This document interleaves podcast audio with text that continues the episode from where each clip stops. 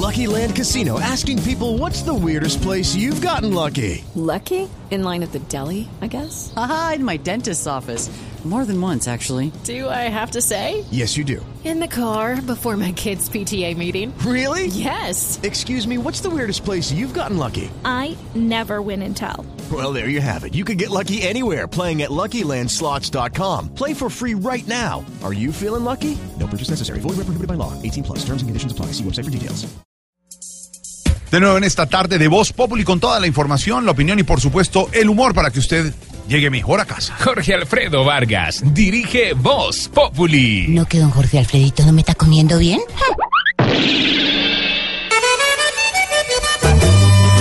Doctor Eduardo Pertú Crespo, de Barranquilla.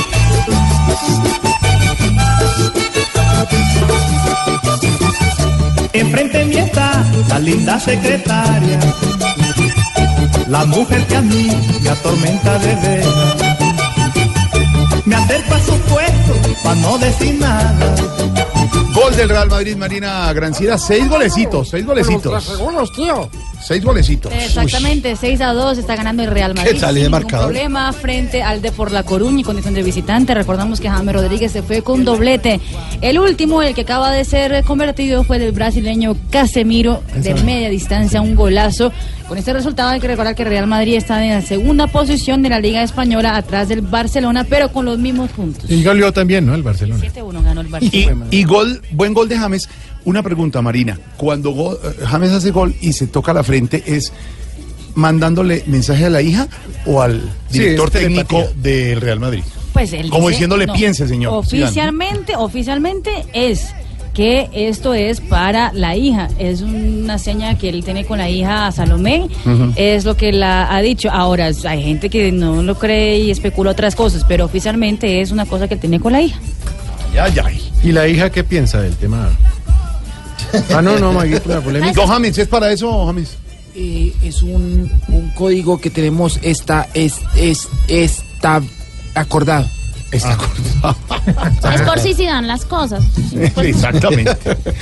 Ampa- eh, 6-2. Ah, Buen resultado en este momento. Con golecito de James va ganando el Real Madrid. puso- Dos goles de James, Ah, dos goles de. James. Dos goles.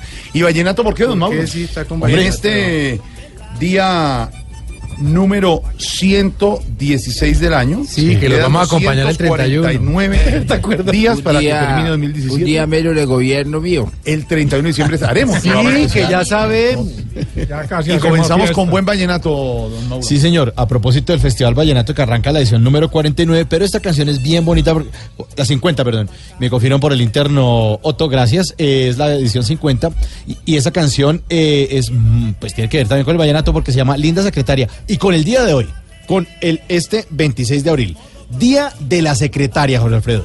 Día de la Secretaria. Ahí está esta canción, Otto Sergio y Rafael Ricardo, Linda Secretaria. La respeto tanto porque al fin y al cabo es mi compañera.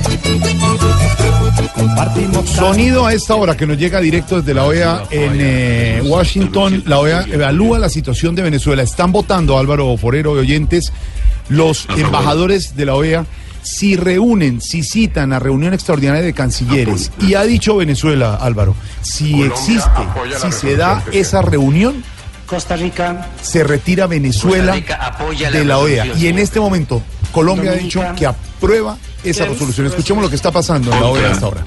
La resolución. Están en votación. cada embajador dice si está de acuerdo o no con esa resolución. En este momento Colombia acaba de decir Se abstiene. que Estados vota Unidos. afirmativa. Estados Unidos va a decir su voto. en este momento. Chairman. Grenada, ausente. Guatemala, afirmativo. Guyana, ¿Qué pasa si, si se da esa votación, Álvaro? Citan a reunión extraordinaria de cancilleres. y Guyana Venezuela- ¿Y Venezuela inmediatamente se sale?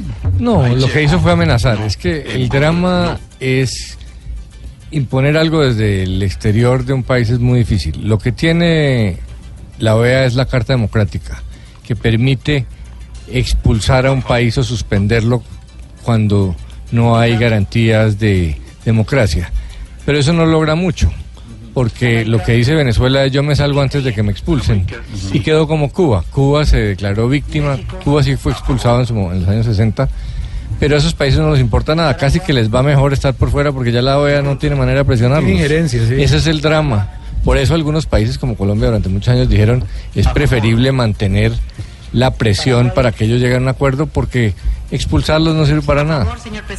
México, Colombia han dicho a favor, eh, Ricardo Espina. Continúan los embajadores diciendo, Nicaragua se ha opuesto a la resolución, algunos se abstienen. Jorge, buenas tardes. Eh, digamos que puede que la OEA hoy no tenga dientes o no tenga la importancia que en algún momento intentó dársele como el órgano hemisférico multilateral, pero sí sería muy, muy delicado en materia política para Venezuela estar por fuera de ese ente. Es decir, así lo decidan ellos y no sean expulsados, significaría quedar por fuera, entre otras cosas, de la posibilidad de acceder a créditos. Dos años tiene de gracia y tiene que seguir respetando, por ejemplo, la Corte y la Comisión Interamericana de Derechos Humanos. Y sí sería un hecho que mandaría un mensaje al mundo sobre el aislamiento hacia el que va Venezuela. Decía Álvaro, claro, Cuba fue expulsada, fue suspendida la presencia de Cuba. Tardó tanto tiempo en pasar algo similar que por eso es histórico y es muy importante y es delicado, porque prácticamente que al desconocer el foro de la OEA estaría Venezuela estando solo y quedaría prácticamente a merced del pueblo venezolano de lo que está definiendo con su represión el gobierno de Nicolás Maduro.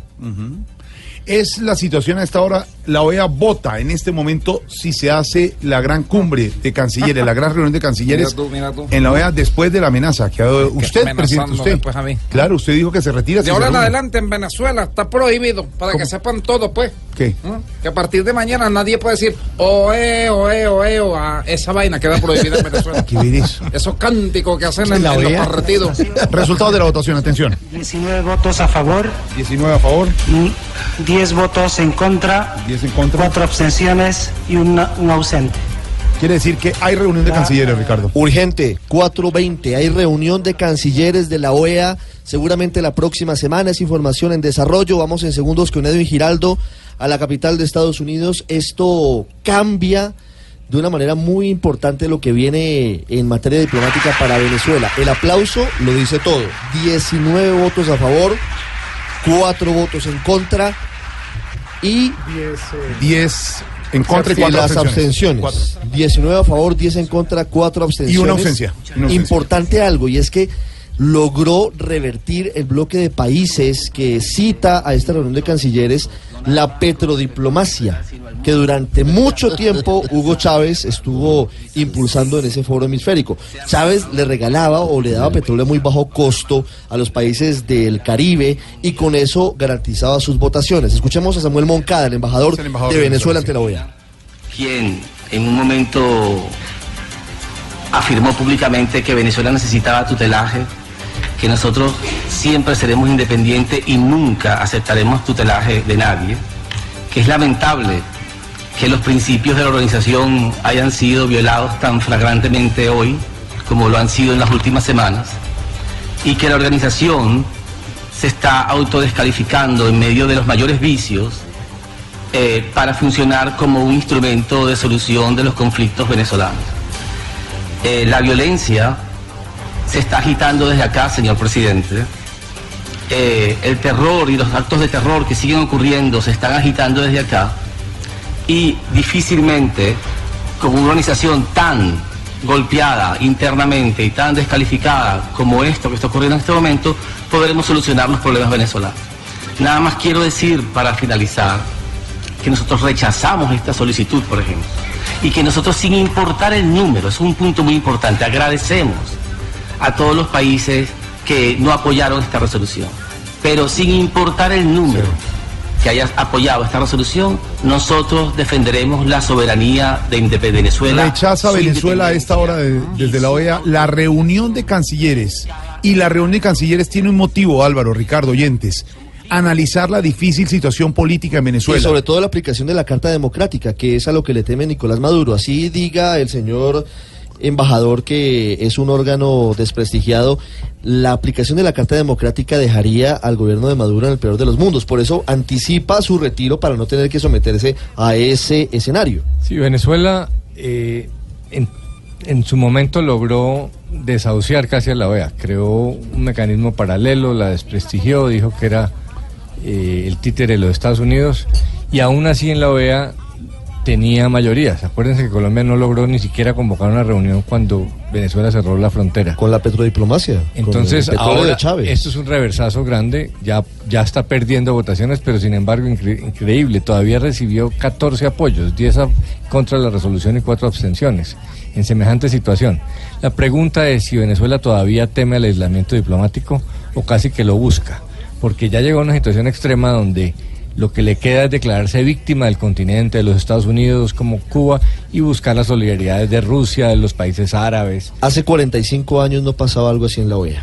Si Venezuela cumple la amenaza de la canciller Desi Rodríguez de retirarse del foro continental por excelencia. Habla hasta ahora Susana Malcorra, que es la canciller argentina, que fue una de las impulsoras de esta solicitud. que las instituciones en este momento, y fue discutido largamente en la última ocasión que me encontraba aquí, están no respondiendo a los establecido en los mecanismos democráticos y como tal creemos que hay un derecho a intervenir. Lo, atención, la situación hoy en Venezuela es muy grave, hay dos muertos más esta tarde en las protestas, por eso seguramente se dio el impulso final a esta determinación. Edwin Giraldo, que está allí en el hemiciclo de la OEA en Washington, ¿qué viene ahora, luego de esta determinación que para algunos no era tan fácil y se ha logrado?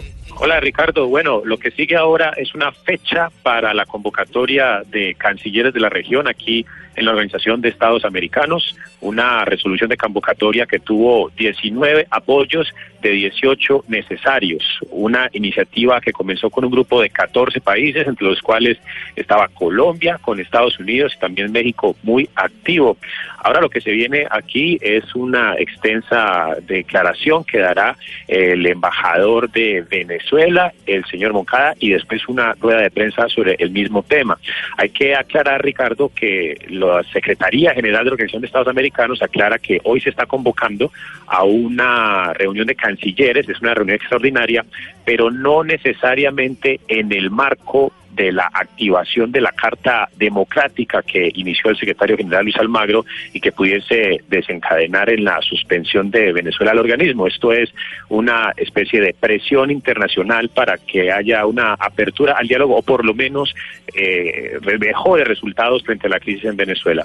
Entonces vamos a estar atentos para lo que será la, la fecha exacta para la cual deberán presentarse aquí los cancilleres de la región, Ricardo.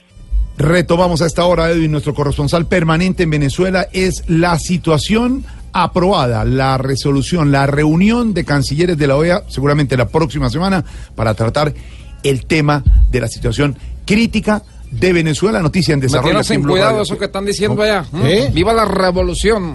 Vamos a retirarnos de la OEA, de la BREA, de la AEA ¿m? y de la Ouija también nos vamos a retirar. de la Ouija, nos vamos a ¿De qué salir de ahí. de la Ouija? Ay, ay, ay. Bueno, volvamos entonces al tema de hoy, a- el que estamos celebrando en Colombia y en Blue también, eh, con las secretarias. Hoy con las secretarias, con esa canción que estábamos oyendo de Otto Sergio Rafael Ricardo, le estábamos comentando eh, acerca de la versión número 50 del Festival de la Leyenda Vallenata, que este año le rinde homenaje a sus creadores, a Consuelo Araujo, Noguera, Rafael Escalona y Alfonso López Miquelsen. Esta es la versión 50 y ahí está linda canción para las secretarias, linda secretaria eh, de Otto Serge y Rafael Ricardo. Hoy con nuestros oyentes pues vamos a, preguntarles qué es típico de secretaria. Así uno de pronto no trabaja en una oficina, pero algún momento le ha tocado lidiar con una cuenta de cobro, llevar una empresa, algo, algún contacto con la secretaria, o tiene una secretaria en la familia. Cuéntenos qué es típico de secretaria. Preguntémosle primero a los personajes aquí de la mesa. Sorterita, buenas tardes. Buenas tardes, Mauricio. ¿Ustedes tienen secretaria allá en el convento? Pero claro que sí. ¿Cómo se llama? Ah, ¿Cómo se llama la secretaria que tienen? Sor Inés. Ah, también es Sor. Sí, Ah, Sor bueno. Inés. Bueno, numeral típico de secretaria. llamada Raimunda. No, antes era la hermana sordita. ¿La qué? La hermana sordita. Sordita. Tuvo Ah, que cambiarla. sí, porque pues, no, Ya no oía nada. no contestaba las llamadas de los jefes, sí, de, de los otros. Sus malos de- hábitos. del arzobispo. Muy bonito. Bueno, sorda. numeral típico de secretaria. Típico de secretaria saber para quién está una y para quién no. ¿Para quién Si está? llamaba el obispo, no estábamos. Ah, si llamaba al obispo no está, veas, es en negar. Bueno, Lulú, Ah. numeral típico de secretaria. Típico de secretarias que andan en Mini Cooper. Yo no sé, todas las secretarias tienen Mini Cooper. ¿Qué? Claro. ¿En Mini Cooper, Luego Carvalho? eso no lo hicieron incluso para las secretarias. creo que No, es Lulú, la- pero qué, pero ¿cuál secretaria está hablando? Donde yo voy con mi tío, con mi papi, todas. ¿En serio todas tienen todas Mini Cooper? Las secres tienen Mini Cooper. Ah, bueno, Y no. generalmente rojo o de color como cremita. ¿Ah, sí? Sí. Ah, no, yo no conozco. No, o no es de dotación que se lo dará. No, no, no, Lulú. Me No, queda no, la duda. no andamos en esos estratos nosotros, pero no, bueno, preguntémosle a Ignorita. Es su merced típico de secretaria, su merced, que uno le lleva el tintico al jefe y se lo dejan enfriar, su merced. O también le niegan a uno al jefe, su merced. ¿Sí? Sí, eso lo niegan. Sí, porque cuando usted- les conviene, su merced. Cuando se va a pedir aumento y todo eso, le dicen, no, que, que el- Cuando uno va a cobrar, sobre todo. Cuando su va a cobrar. Sí, señor. Bueno, pregúntame Popeye, ¿qué hermano? Buenas tardes, amigo. Le habla John Jairo Velázquez Vázquez, Sí. mafioso. Para resumirle. Para subirle. Oiga, Popeye, numeral típico de secretaria. ¿Su, su ex patrón tenía secretaria? Yo era la secretaria del patrón. Yo era la mano derecha de Pablo Emilio Escobar Gaviria. ¿Sí? No se hacía nada sin la voluntad mía. No se hacía nada para el patrón si yo no ejecutaba las razones del patrón. Pero lo vestían de secretaria, le ponían. No, señor. Me está faltando el respeto, Mauricio. Lo tengo Mejor identificado. no. Sé dónde vive. Uy, no, no, no, no, no, ¿Cuántos mentiras, años tiene? Popeye. ¿Por dónde se No, mueve? no, no, tranquilo, Eso no lo Popeye. cuenta el libro de historia. aunque hay que- No, no, no, no, no, no, mejor no contemos esa historia porque no me conviene. Dania, Dime, papi. buenas tardes, numeral típico de secretaria. Típico de secretaria que son las que compran los regalos del jefe para la esposa. Ah, porque lo sí. conocen más que la esposa. Ah, No sé, hay, hay como una relación Sí, así. No, sí. la saben el color favorito. Es más, el jefe nunca se acuerda qué día cumpleaños la esposa, ni cuándo es aniversario. Pero Y la, secretaria secretaria, sí. Sí, está pendiente. Sí, está pendiente es pilas en eso. Pilas en eso, sí. Bueno, senador Uribe. Doctor Mauricio, buenas tardes. ¿Cómo me le va, señor? Muy bien, ¿y usted? Bueno, numeral típico de secretaria. Típico de secretaria es guardar los secretos más grandes del jefe. De ¿Ah, ahí sí? viene la palabra secretaria. ¿Ah, sí? Secretos. Guardan Secretos. los secretos. O sea que doña Alicia Arango le tiene unos secretos por ahí guardados. Siguiente pregunta.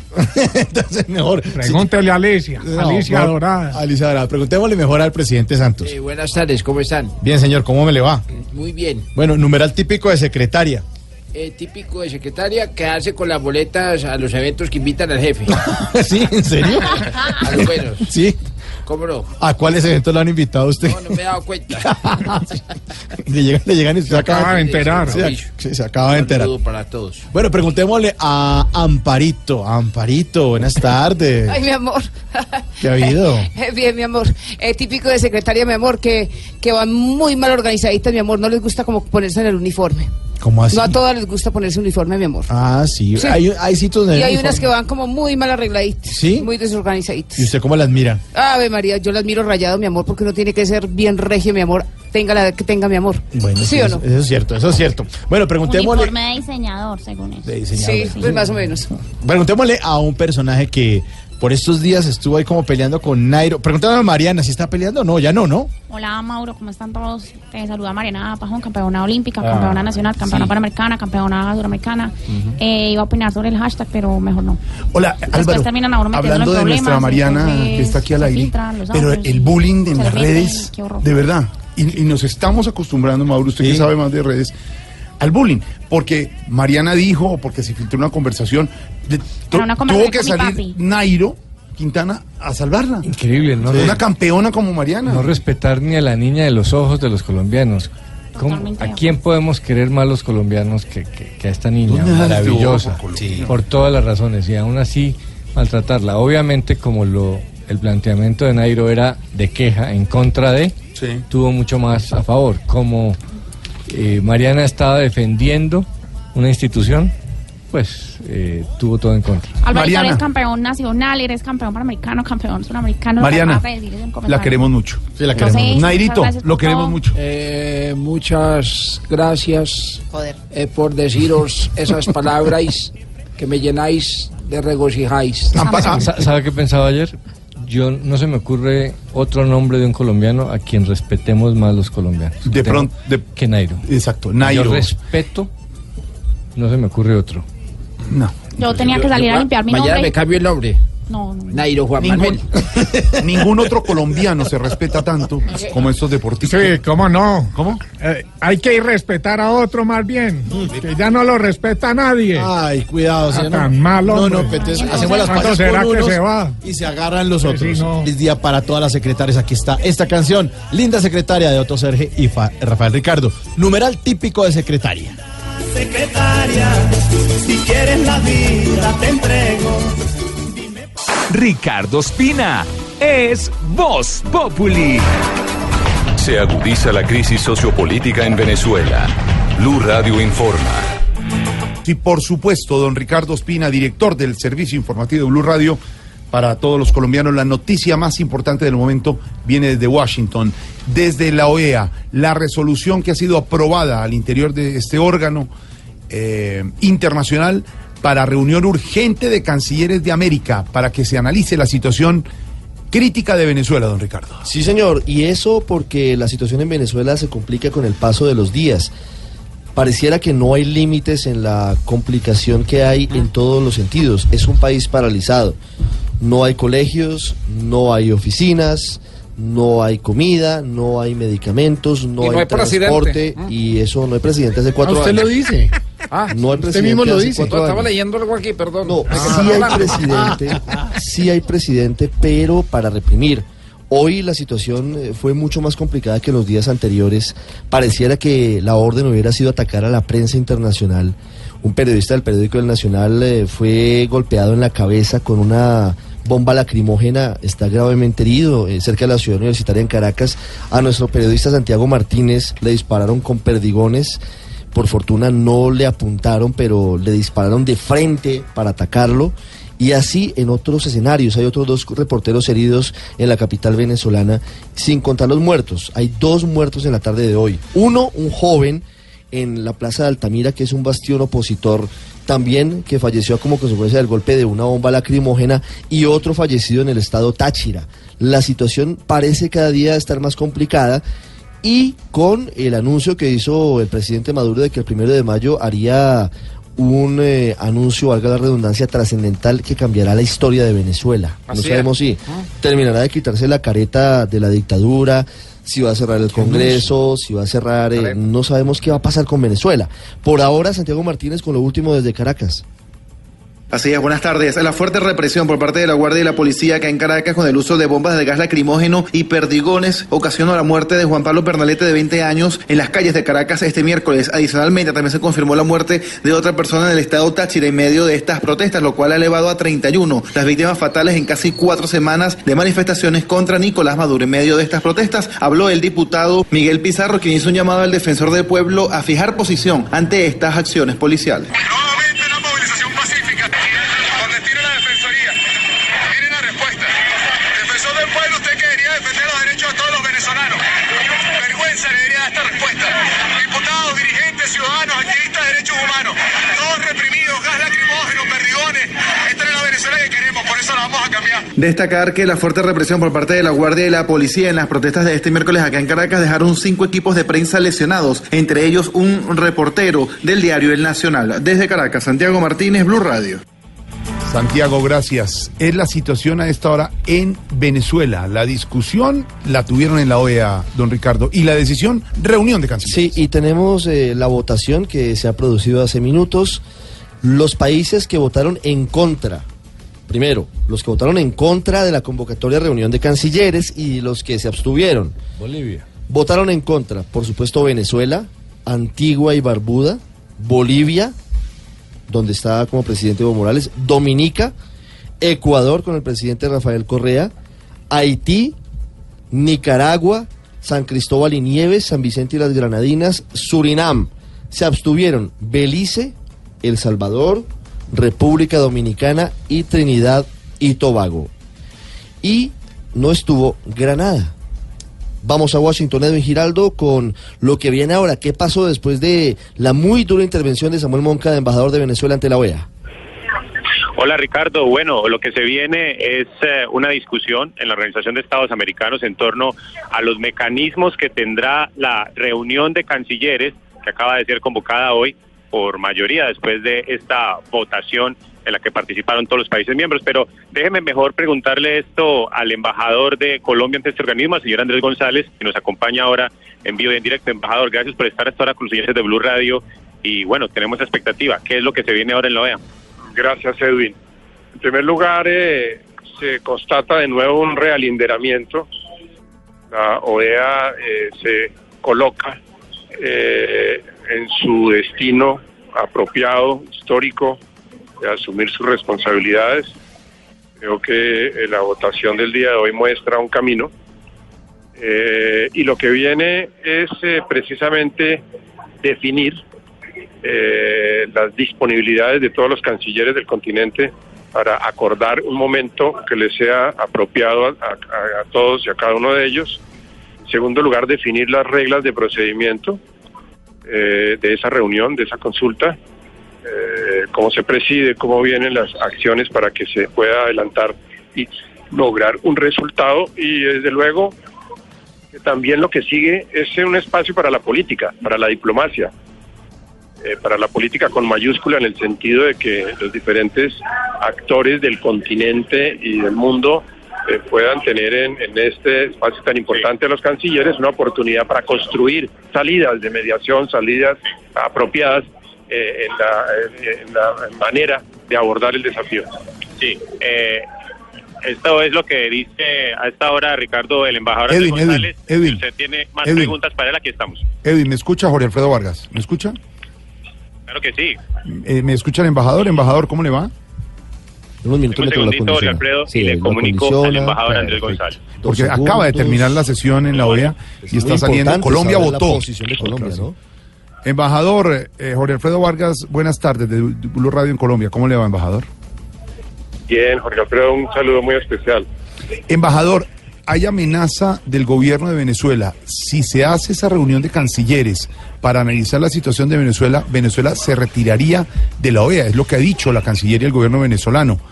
Esto tiene un alcance grande, retirarse Venezuela de la OEA. ¿Usted cree que se, se dé esta situación, que Venezuela mm, tome esa decisión después de que ustedes han tomado la decisión de que se reúnan los cancilleres?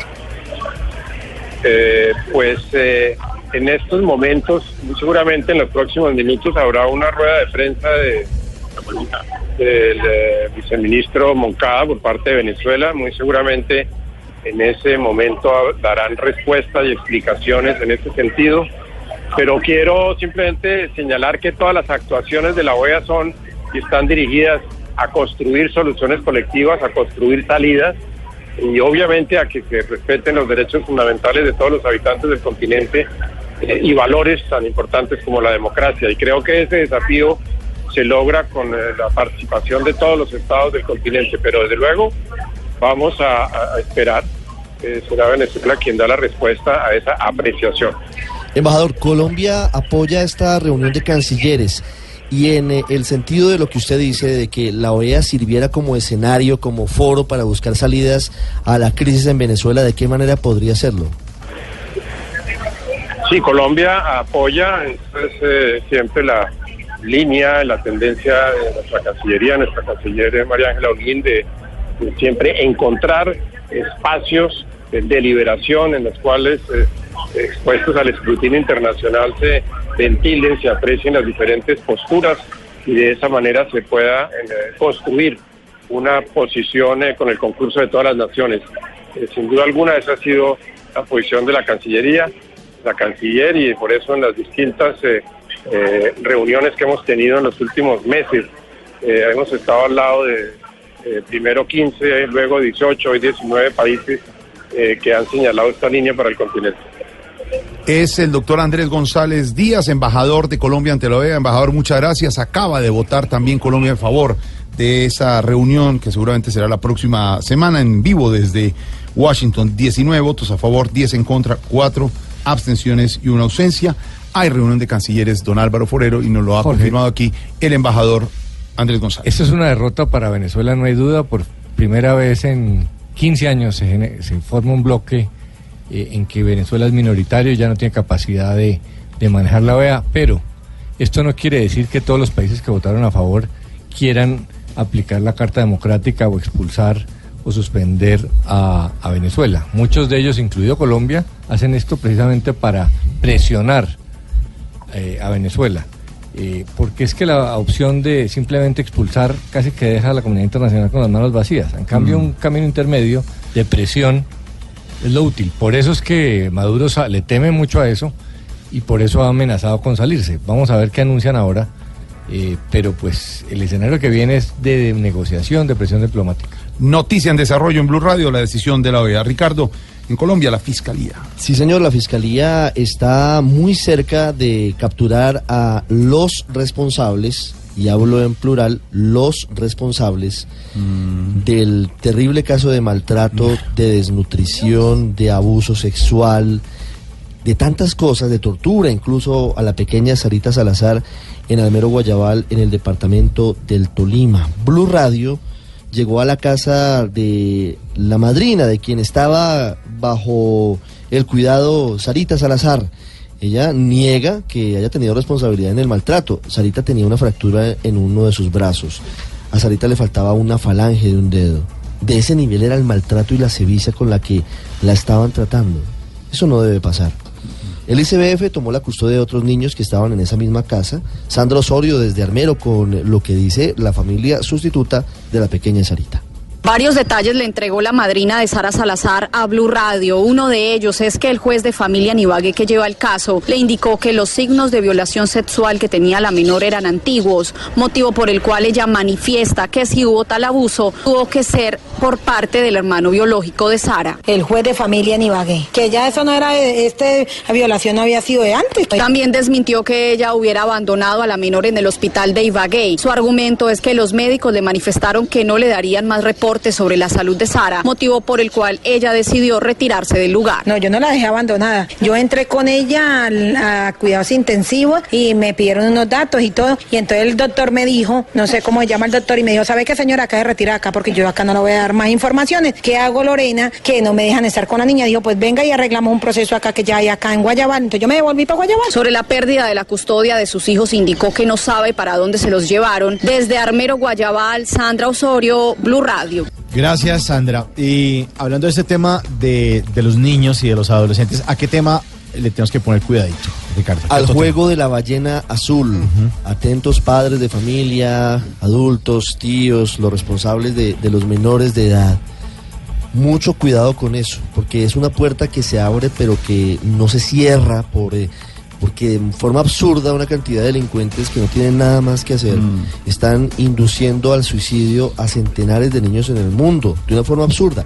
Tenga cuidado, mire si su hijo o su hija tiene algún cambio de comportamiento, está en una situación depresiva. Mire bien eso, porque puede eventualmente estar participando de esta macabra situación del juego de la ballena azul. Como que las ballenas azules están más peligrosas que las águilas negras. Padres de familia, a este tema hay que ponerle mucho cuidadito. Cuidadito. Cuidadito, cuidadito.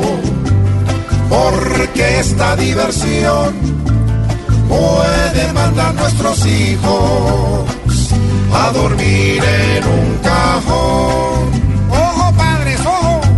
Si no le paramos bolas a este invento cruel y nulo, lo que al principio es dulce nos puede saber a cuidadito, cuidadito, que este juego sin razón empieza sobre un portátil y acaba en un panteón. ¿Y qué hace la ballena? Es tan dura esta ballena que no es raro que en sus pruebas pida que el que esté jugando se mande cortar las cuidadito, cuidadito. Hay que tener precaución, pues muchas redes se han vuelto solamente destrucción. Cuidemos a los niños, pongamos mucho cuidado, que las redes absolutas les enseñan a los niños hasta el cuerpo de las cuidadito, cuidadito.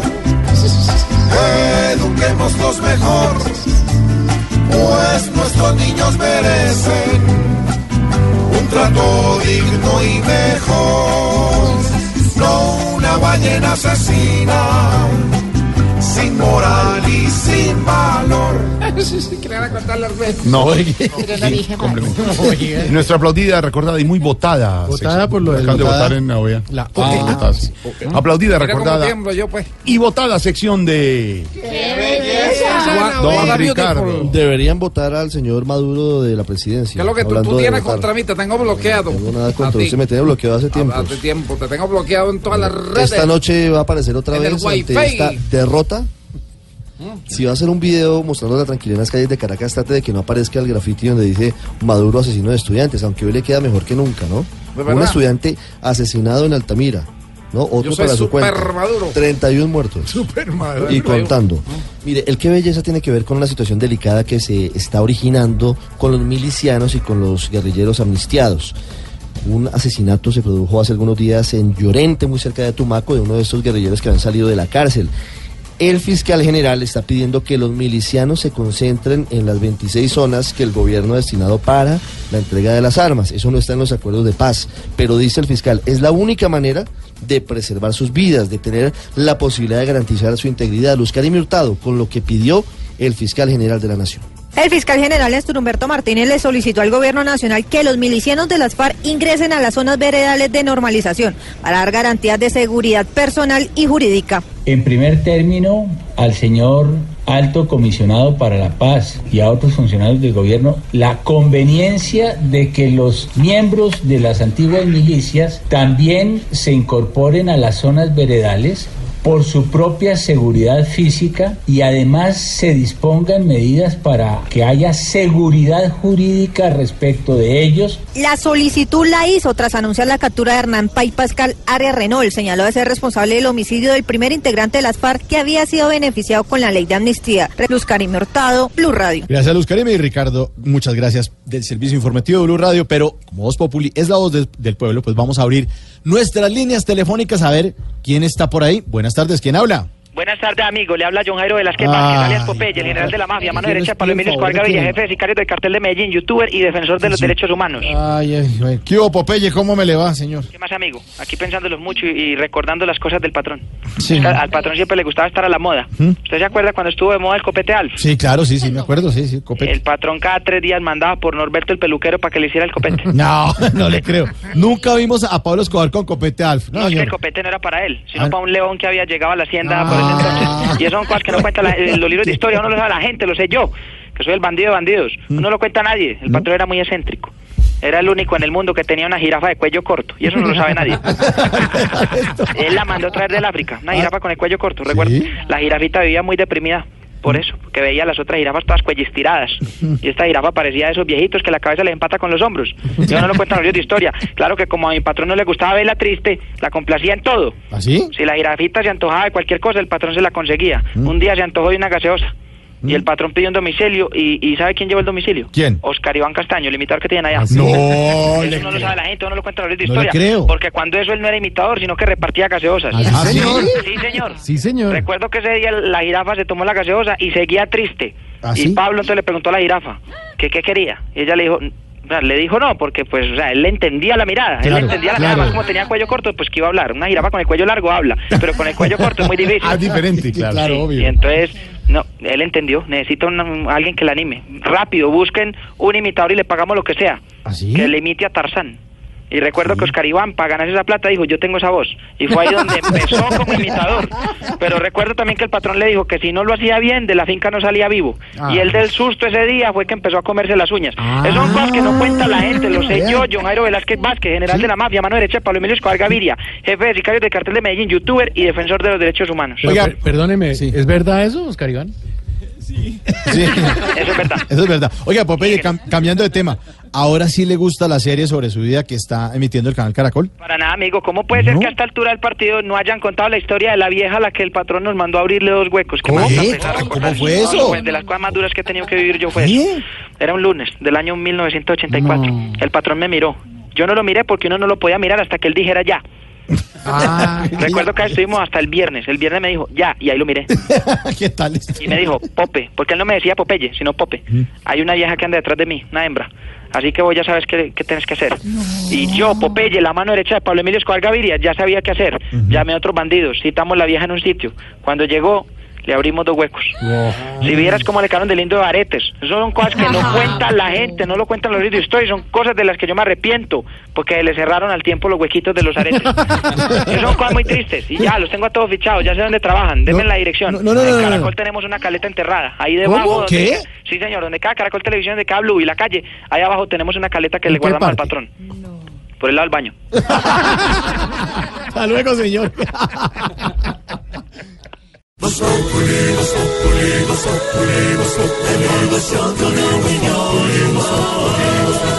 En Blue Radio. Momento para Juanito Preguntón. Juanito preguntaba con deseos de saber las cosas que en Colombia no podía comprender. Juanito, a tus preguntas les prestamos atención para que así podamos darles hoy contestación. Adivine, adivinadora, ¿quién le voy a preguntar? ¿A quién, Juanito? A mi tío Felipe. A ver, Juanito. Ay, Chucho, por ahí lo es. A ver, ahora sí. Si es justo tanta plata en Colombia gastar, pa' que gays y solteros no puedan adoptar. Pues Juanito, la verdad no tiene ningún sentido que el país gaste 280 mil millones de pesos en un referendo para evitar que parejas del mismo sexo y padres y madres solteras puedan adoptar niños. Recuerde usted que está el referendo de la liberal, entre comillas, senadora Vivian Morales, que prohíbe estos casos de adopción. En un país pobre, en donde todavía se mueren los niños de desnutrición, como pasa mensualmente en La Guajira y en otros lugares del país, no tiene ningún sentido que para, mm, para evitar que ciudadanos colombianos que tienen preferencias de sexo diferentes o simple y llanamente son solteros puedan adoptar. Es una decisión no solo descabellada desde el punto de vista económico, 280 mil millones, sino además, Juanito, es discriminatoria, es dejar por fuera a un grupo importante de colombianos que podrían ser 4 o 5 millones de conciudadanos. La verdad, cuando se imponen las creencias religiosas por encima de la Constitución Nacional, porque recuerde usted, Juanito, que este es un país laico en donde hay separación entre las iglesias y el Estado, pues se eh, eh, incurren en injusticias que no tienen ningún sentido. El país no puede ser tan moralista, de evitar, como lo pretende la senadora Morales, que parejas del mismo sexo y padres solteros adopten, y eso les parece inmoral, pero no les parece inmoral que se mueran los niños de inanición o, por ejemplo, que destinen esos 280 mil millones de pesos para la prevención de abuso de menores, que como lo hemos dicho esta semana en varias oportunidades, es, eh, son eh, eh, muchos, son 40, 45 menores, niños abusados, niños que además pertenecen a familias que llama la senadora familias eh, naturales, familias normales. Estamos absolutamente locos. El país no puede seguir en ese cauce de legislar contra las minorías descuidando precisamente a los menores. Estos menores abusados, recuerde usted, en la gran mayoría son hijos de parejas heterosexuales. Y mire lo que está pasando. La verdad, debemos recapacitar, Juanito. No podemos seguir legislando sobre las creencias religiosas, porque no se puede seguir convirtiendo en delito o en eh, contravención administrativa lo que para la iglesia, sea católica o sean cristianas, es pecado. ¿Cómo vamos? No vamos bien. No podemos seguir en esta doble moral, Juanito. Ay, eso es verdad. Juanito, tu pregunta ya por fin resuelta está. Pregunta la siguiente que pronto te surgirá. Ay, gracias por responderme, mil gracias de verdad. Son muchas las cuestiones que tengo yo a esta edad. Pobre Juanito preguntón siempre buscando explicación. Solo Blue Radio le da la contestación regresamos después de las noticias con Barbarito desde Cuba.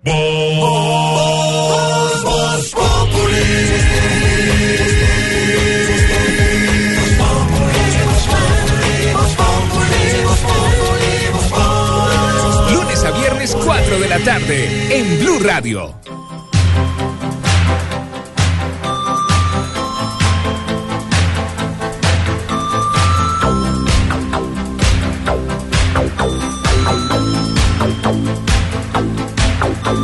Las ocho, salto a la ducha, no, no me puedo retrasar. Medias de seda, falda apretada, qué maquillaje habré de usar. Siete perfumes, uñas pintadas, algo que pueda conquistar. Algo de escote, algo que note, que no le deje trabajar. Más atrevida, menos princesa, siendo elegante gustaré. Más decidida, menos discreta, irresistible más que ayer. Tiro la casa por la ventana, un elixir he de encontrar. Jefe querido, lo has conseguido, no sé si puedo aguantar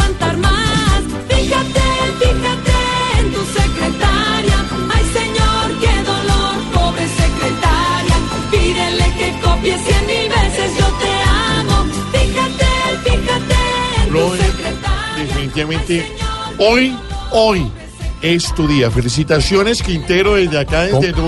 ¿Cómo Te así? felicito en tu día. Pero James, ¿cómo secretario suyo o qué?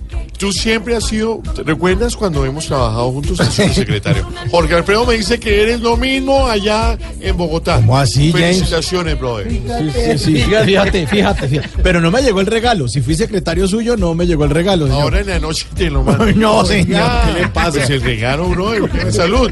Salud, sí señor, está tomadito. Bueno, eh, hoy día la secretaria, 26 de abril, el origen de esto tiene que ver con las máquinas de escribir, con la fabricación de, fa- de máquinas de escribir Remington. En la Remington en Estados Unidos. Pues eh, hace muchos años, en mil- 1868, un señor que se llamaba Carlos Glidden y Christopher Scholz diseñaron la primera máquina de escribir en Estados Unidos. Eh, y la primera persona que apareció eh, digitando, o tipeando, o mecanografiando fue Lillian Scholz, que es la hija de uno de los inventores, pero ella le vendió la patente a una fábrica de armas que se llamaba Remington. Entonces vendió la patente y dijo, no, es que esto como que no está cogiendo. Le vendió la patente y se llenaron. Toma lo tuyo. Tanto que en 1850 Remington em- aprovechó el centenario del nacimiento de Lillian Scholz y para hacerle un homenaje a ella, eh, que había vendido la patente, pues hizo un concurso de mecanografía en Estados Unidos. Y eran Ay, mujeres. Y eran mujeres. Y la, el concurso empezó a repetirse cada año hasta que se empezó como a acomodar la fecha y a institucionalizar el día de la Y, secretaria. se- y antiguamente, ay, perdón, ¿se acuerdan que antiguamente las secretarias escribían caligrafía? Tenían clases de- Taquigrafía. Había Taquigrafía. perdón. Había taquigrafía. clase de taquigrafía. Y esa vaina nunca la entendí. Estudio pregunta. fue Steve Jobs. ¿Taquigrafía? Caligrafía. Ah, no, y taquigrafía. ¿Usted nunca le tocó, Álvaro, una secretaria con taquigrafía? Claro, y por eso eh, copiaban tan rápido. Era rapidísimo esa vaina. Rapidísimo. Eh, una preguntita, ya no existen los limpiatipos.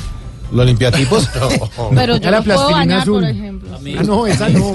Esa es otra cosa. Es otra vaina. Creo que estamos hablando de temas distintos. Ah, A mí sí sí. me gusta mucho la La- taquigrafía. La taquigrafía, Gracias. sí, señora. Oiga, Quintero, recuerda también que en los estados judiciales había una vieja, bueno, bueno, una secretaria, que escribía rapidísimo todo lo que iban hablando el juez, el acusado, el abogado, el fiscal.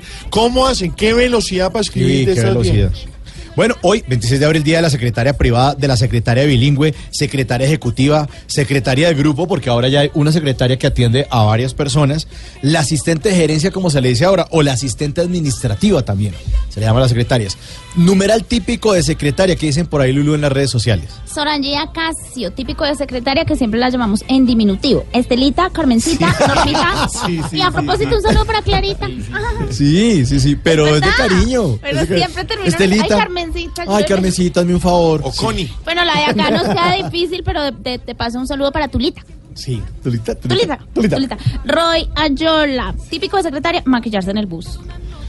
Sí. Uy, sí. Pero eso es más bien como de la No mujer en en general, bus, ¿no? en cualquier vehículo. En el carro también, a veces en los trancones. Juan Manuel Forero, típico de secretaria, tener media pantalla del computador repleta de post-it o lleno el escritorio de los detallitos que le llevan. Ah, sí, y hoy, me imagino que hoy fue eh, temporada alta en floristerías, eh, sitios donde venden chocolates, eh, ¿qué más? Mm, Los pocillitos para el tinto. Los pocillitos, ah, sí, los pocillitos con el nombre. Sí, con el nombre, con el nombre. Pero mira esta típica, imprimir las tareas de los hijos y sacar fotocopias en la oficina y sacarlos encaletados. ¿Cómo, cómo? Mira, típico de secretaria, imprimir las tareas de los hijos, Ah, sacar fotocopias en la oficina y sacar todo encaletados. Sí, sí, sí, sí, sí, hay unas que Eh, hacen. pues hay que... No todas. Brother, yo sí, la verdad quiero... A usted no le duran las secretarias, James. No, pero he tenido muchas y han sido todas, de verdad, la mano derecha de nosotros. Sin ellas no podríamos vivir nosotros los ejecutivos. Sí. Por ejemplo, ahorita necesito unos pasajes para Nepal. Ajá. Y adivina quién me la consiguió. Mayu. Mayu. Mayu, Sí, Mayu, que es la mejor de claro, todas. la Sí, mejor. Qué bueno, qué bueno, qué bueno. Eso sabes que es típico de secretaria, que cuando no tiene nada que hacer se pone a pintarse las uñas con corrector. ¿Qué, qué tal el Pretty Boy? No, señor. Y a esta hora hacemos contacto con una isla bien importante. A ver. ¡Cuba Barbarito! Oye, Meto, oye, Meto, mi hermano, hacer que volar. A ver, ¿qué es eso? Entra. Entra. Uy.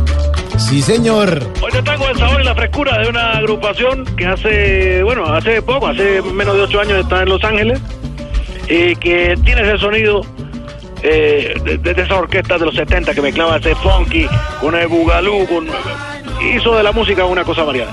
Esto es Búgalo Assassin y una versión de una canción de reggae del señor Damian Marley, el hijo de Bob Marley, que se llama No, No, No. ¡Súbele, maestro!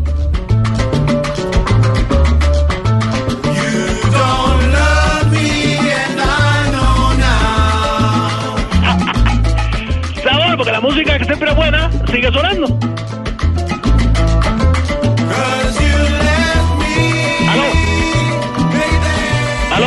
Aló? ¡Aló, aló, Barbarito! La música que siempre es buena sigue sonando, mi hermano. señor, muy buena. Maestría, tú sabes. Es sí. como el reggaetón, esa cosa ahora. que es la misma base, ¿no? Sí. Claro, no, es diferente. Mira, esto basado en los 70 y parece que sonara como un disco de los 70. Qué bueno. Pero no, es, eh, recién, recién. Ah, es nuevo entonces. Qué Claro, bueno. Bárbara una agrupación eh, que te digo, está en Los Ángeles, Sí. nueva, y toma ese sonido de los 60 y mira lo que hace, qué belleza. Qué bueno, Barbarito. Oye, ¿cómo estás tú? Eh, ¿Con quién hablo? Ah, eh. ¿Con Mauricio? Eh, Fabricio, ¿cómo estás? Fabricio. bien, bien, Barbarito. ¿Cómo van las cosas en la isla, señor? Bien, bien, bien, bien, bien. Tú sabes, Fabricio, por aquí buscando trabajo, mi hermano, porque, ¿Así? oye, te cuento, me quedé sin empleo. Ah, vaina, hombre. ¿En serio? Y- sí, es terrible, es terrible. ¿Y en qué busca trabajo? ¿Para cómo en dónde busca, güey? Bueno, fíjate que yo de todos modos tra- trabajé en una confitería, solo que estábamos ahí, la muchacha que atendía y yo. Y bueno, nos llegaba mercancía nueva, yo me controlaba mi impulso y me mandaba toda. ¿La mercancía? No, la muchacha que estaba trabajando. No, no, no, Barbarito, ¿qué tal esto, hombre? Es como la canción. No, no, no, mira, Bárbara Sansain. Bailando con mi ritmo. Uy, qué bueno. ¿Cómo suena de bueno? Buena música. Espectacular, espectacular. Lo que a mí me gusta es que Alvarito siempre nos trae buena música y positivismo. Sí. Ah, mira, llegó Emina Prado. Jorge, Jorge. Está hablando con Fabricio precisamente de la canción. No, no, Mauricio. Bueno, ahí usted tiene un enredo, tiene más de personal que una orquesta. Oiga, Barbarito, ¿y sin trabajo entonces qué se va a poner a hacer? bueno, pues no sé, mira, eh, Fabricio, porque ahí me hablaron Mauricio. eh, que había una vacante en una carnicería. Oye, yo te digo, yo me desempeñé muy bien ahí porque tengo experiencia con cuchillo. ¿Ah, sí? ¿Por qué? Imagínate, ya llevo más una vida con filo. Te la jugué y tú la jugaste. Caí, caí, La caí. base llena y tú ahí jugando con Ey, caí, Barbarito. Bueno, pero estoy buscando trabajo, de verdad, porque con él hoy, y porque, bueno, él siempre y yo hemos trabajado juntos todo el día, toda la vida la hemos hecho. Sí. Una vez trabajamos en una ferretería, pero él no se quedó. Ah, Luego trabajamos en una bodega. Tú sabes, la bodega aquí son como las tiendas. Ah, la bodega de la tienda. Ah. Exactamente, pero él tampoco se quedó. Y después nos montamos en una lancha y ahí sí se quedó. ¿En la lancha? No, en Estados Unidos. Está por el desierto para que no lo sí se voló. Imagínate, No, no, no, no, no. Ay, ay, ay. Como la canción de Barbara Assassin.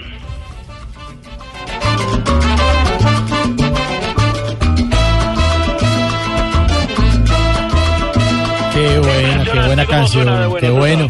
Óigame, Barbarito, ¿y Ba- Babalú qué? Babalú está juicioso, está acá al lado mío porque le gusta la música también. ¿Ah, sí? Mira, mira, te lo paso, te lo A paso. ver, a ver. Eh, Babalú, ven aquí, está eh, señor, este señor, eh, ¿cómo se llama? Fabricio. Mauricio, dígale. Aló, ¿Aló? eh, ¿con quién hablo? ¿Con Mauricio? Ah, mira tú, con el de Bob Esponja, papá Patricio. Mira tú, ¿dónde lo ves encontrar, Patricio? Sí, sí, sí, sí, sí. Oiga, Babalú. ¿Y y cómo le está yendo en la escuela? Bubalú, Bubalú. Eh, Dígale, Babalú, Bubalú. Bueno, fíjate tú, qué bien. ¿Sí? Sí, sí, sí, Patricio, sí. E incluso... Se llama Mauricio. Patricio, sí, el de Bob Esponja, ya dije. No, Y entonces me dieron, ¿cómo me está yendo de bien? Ya tú sabes que me dieron una condecoración por mi constancia. Así es, muy constante, Babalu. Demasiado, demasiado constante, ya tú sabes, muy, muy, muy constante. ¿Y qué tan constante? ¿Cómo será de constante que llevo como dos meses sin.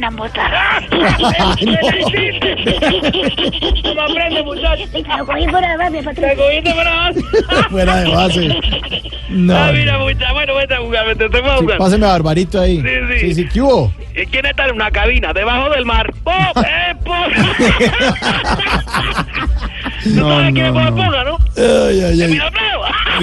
Ya, ya, ya, Jorge, Jorge. Patricio, mira, Patricio. muchacho con su ocurrencia. El tema, mira, yo le estaba contando ahorita a Fabricio, Mm. esta orquesta nueva hace 10 años más o menos está en Los Ángeles Sí. y toca la música de los 60 y la toca tan bien que parece un disco de los 60. Qué bueno. Vamos para Assassin y este tema que se llama No, No, No. Oye, se me saltó la aguja, tú Sí, le pegó ahí con la, con la rodilla.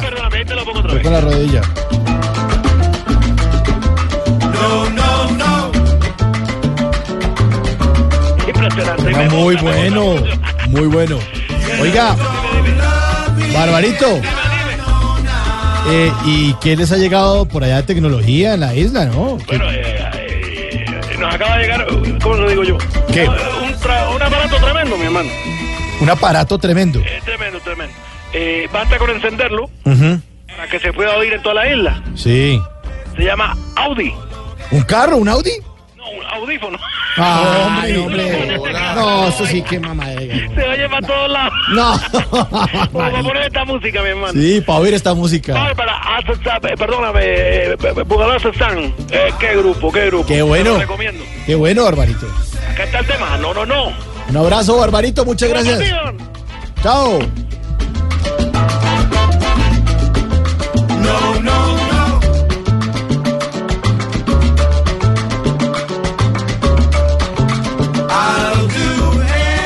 Que el jefe no te dejó salir temprano de la oficina. En la oficina, todo es Voz Populi. En Blue Radio disfrutamos Voz Populi. Ay, su merced, pero en Voz Populi no puede faltar su tintico, su merced. Con café Águila Roja. Tomémonos un tinto, seamos amigos. Pero que sea águila roja. A ver, tome su tintico, su merced. Ay, su merced. Señora. Don Jorgito linda de mi riñón, porque el corazón De- es de la prima mía. Ah, cambió el órgano Claro. del cuerpo. Sí, porque el corazón es de la prima mía. Oiga, don Jorgito lindo Bueno. de mi corazón. Está Eh, muy- de mi riñón.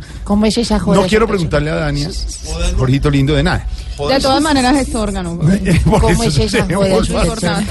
No se dice joda. Para dejar hablar no. Bueno, sí. ¿Qué pregunta tiene prima de No, Ignorita? Jorgito, ¿cómo es esa joda de su persona? De que eso de la gente Ese de la JAR- anuncio, esa noticia. Esa joda de su persona. Eh, ¿Qué es eso? Que la gente de la JAR tienen cantantes y eso. Pues, Hágame el favor, después de después de anunciar que van a tener equipo de fútbol las FARC, a propósito en Voz Populi TV este domingo les tenemos ya la estrategia del equipo de fútbol y entrenador que tiene nuestro guerrillero en Voz Populi TV. Claro, ya tiene estrategia y todo.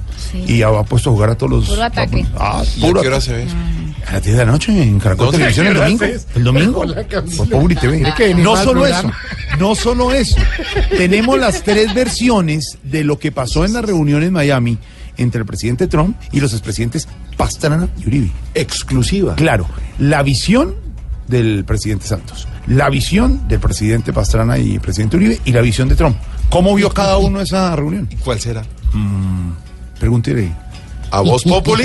TV. Eh, prima de Ignorita, eh, usted me está preguntando sobre el cantante de las FARC. Pues resulta que después de haber anunciado que tendrán equipo de fútbol, ahora Guillermo Enrique Torres, alias Julián Conrado, más conocido como el cantante de las FARC, va a participar en la Feria del Libro de Lanzamiento de Independencia Records, una propuesta artística y cultural para el posconflicto. Es decir, es un concierto que se va a hacer en la Feria del Libro y en bares de Bogotá de un eh, hoy ya ex guerrillero, se podría decir. Esto no le gustó para nada a algunos críticos del proceso de paz, esto no le gustó para nada a mucha gente que ha puesto el grito en el cielo. El concejal Daniel Palacios, eh, del eh, Partido Centro Democrático, concejal de Bogotá, dijo que esto es otra clara violación a los acuerdos de La Habana. Así habló el concejal en Blue Radio. En ese sentido, nosotros preferiríamos que el señor Conrado, que fue la mano derecha de Raúl Reyes, que están sindicados de terrorismo, de secuestro, de reclutamiento de menores, estuviera cantando sus crímenes en la fiscalía en vez de estar cantando en un bar de Chapinero. Cantando los crímenes en la fiscalía en un bar de Chapinero, que es lo que se tiene preparado, que vaya a cantarla. Don Juan Lozano, es una indignación para la gente, está bien que la guerrilla ya esté en esta ofensiva de mercadeo con equipo de fútbol y con cantante en los bares de Bogotá.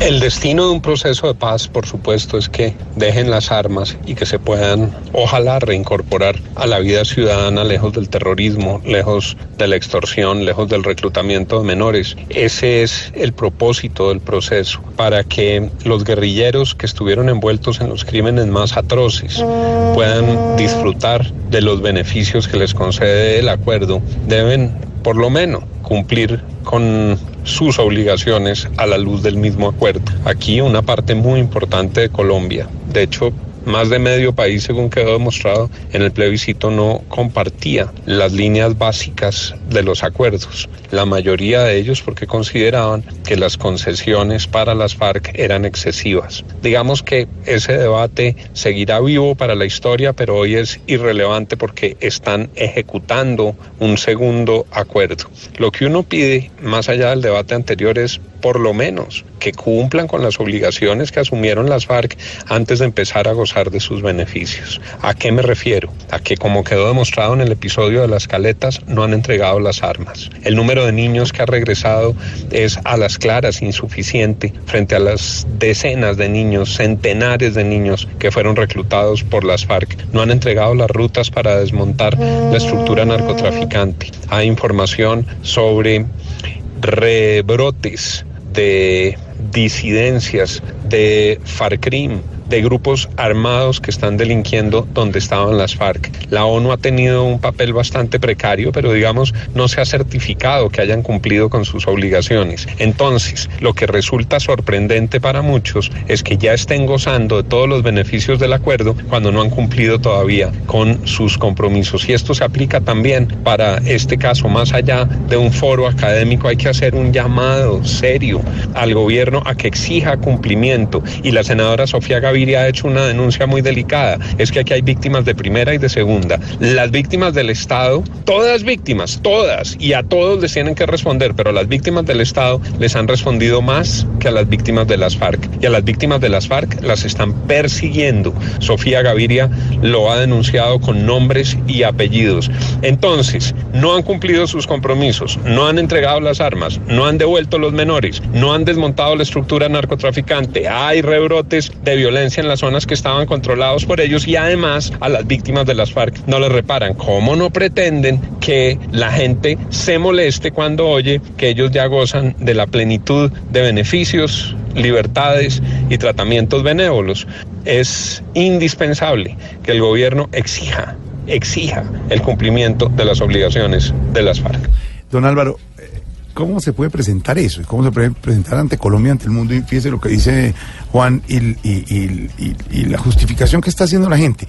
Estos señores tienen que estar en una zona concentrados y los sacan a que canten en un bar en Bogotá y arman un, eh, un equipo de fútbol y ah, Pues Jorge, puede que no sea un incumplimiento, Incómodo, ¿no? pero es una imprudencia, una cosa de estas.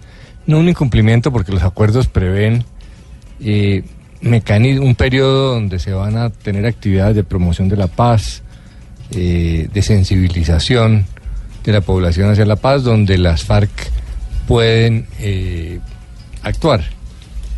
Eh, esto estaba planteado para que fuera un conversatorio en la Feria del Libro y luego le agregaron pues este, esta cantada en, un bar.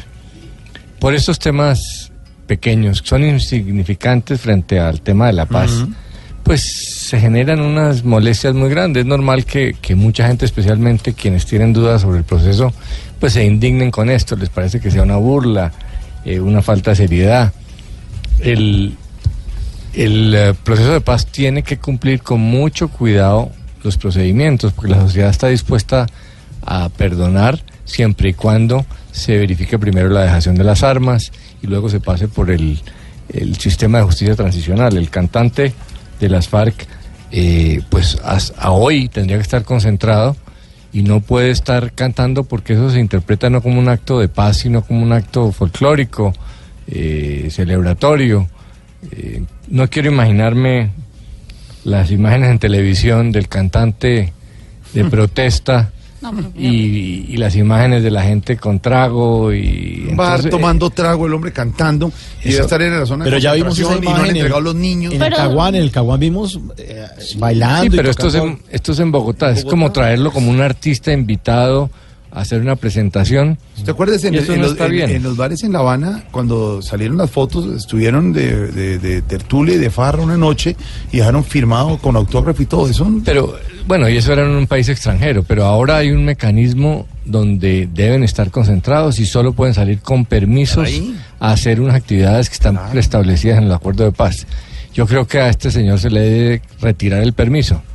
Decirle, si quiere hablar de paz en un conversatorio está bien, pero no cante, porque es que la cantada tiene una implicación Momento. distinta. ¿Por qué no lo dejan hasta- cantar con la sonora dinamita? hasta que, hasta que el señor no sea un ciudadano eh, en uso de pleno de sus derechos, pues no puede a- andar como artista. Puede ser un actor del conflicto, pero no un cantante del conflicto. Sí. En el fondo, en el fondo es un poco ridículo que nos preocupe Ese que una gente sí. que se va a incorporar a la parte anecdótica. que vamos a ver durante años y décadas, pues nos moleste que cante, pero es la sensi- es por el momento. Eh, hay preocupaciones sobre cumplimiento de los acuerdos, entonces las FARC debe ser muy cuidadoso y los permisos no se deben dar de manera liberal. Muy posiblemente esto fue una cosa que sacó a último ti- momento y el permiso no estaba dirigido para ir a cantar en, en la 61 eh, tomando trago. Pero usted supo que Lulú ya tiene el nombre de la persona que va a vender el trago y va a servir el trago en el bar donde va a cantar el de Sí. ¿Cómo se llama? Ya tienen contratado a un Farkman. Eso va para eso. Y van a hacer Stan Fark Comedy. Eso desvirtúa toda la seriedad de la ¿Que van a hacer qué? Stan Fark Comedy. ¿Están Far Comedy? Sí, chistosos. Sí, pero pues van a la sociedad civil. Lo que dice Álvaro, lo que ya dice vamos a tener bastante tiempo para verlos cantar y ejercer como ciudadanos, pero que primero cumplan con los, los pasos del Que proceso de hagan un concierto para ¿Y delinquir. dónde venden el boleteo? Mire todo lo que produce. se presta lo que para todo esto. lo que cierto, lo cierto es que este domingo Julián Conrado, el cantante de las FARC, dará un concierto en la Feria del Libro y en un bar de la capital que... Corre mi farc sol do. Ay, pero mire, este señor... Sonido, sonido. Que no puede cantar. Jorge Alfredo, ¿Qué pasa? sonido. Jorge. ¿Qué pasa? Jorge, sonido. No me interrumpa a esta hora, señor. Estamos en el tema fuerte y profundo Pero hasta ahora. estamos en la parte, ¿Por qué interrumpe nuestra señal? Sí, no, ya sé, yo intervengo contra el compañero Álvaro. que él ya, ya, ya, vemos que nos entendemos ahí. Ningún Eh, compañero. Compañero de nada. Compañero Álvaro. Oye, es- escuché que estaban hablando de lo de la, del camarada Julián Sí, el cantante de Alfar, sí, señor. Uh, ¿usted lo ha oído? Sí, ya, ya les mandé ya el disco, los mandé ya a la emisora. ¿Cómo? Sí, ya los mandé y para que lo pongan en la calle. Para que lo ponga en la calle. ¿no? Sí, sí. ¿Ustedes oyen allá también en la calle la emisora? Claro, y ponemos lo, el, el croc croque. Digo, pero usted por qué está hablando así? ¿De dónde está hablando? ¿De un baño? No, está hablando de donde graba un Alvarito de la Colonia.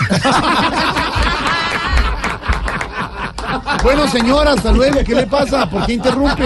No, no, no, no, es que le quería contar que yo también le jalo la música. Ay, otro. Incluso, una vez le mandé una hoja de vida a la Sonora Dinamita. No, y me imagino que los cogieron. No, Sí. no, que no, que no había ya cupo. No, pero resultó la cosa porque mi sueño sigue intacto. ¿De verdad? Sí, yo quiero ser cantante. ¿Cantante? Sí. Entonces, así que, póngame, Otoniel, póngame en el... eh, Póngamelo. ¿Qué? Que sea, pero ponga.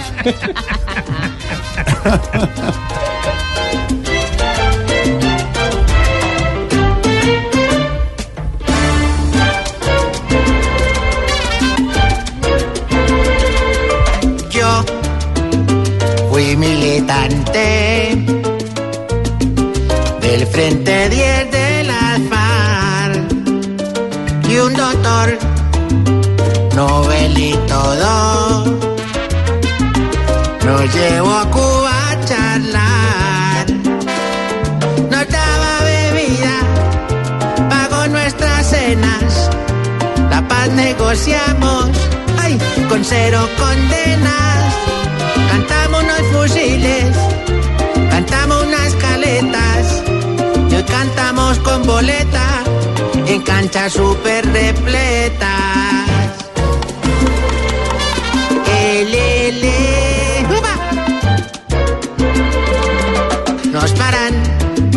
Siempre en la calle.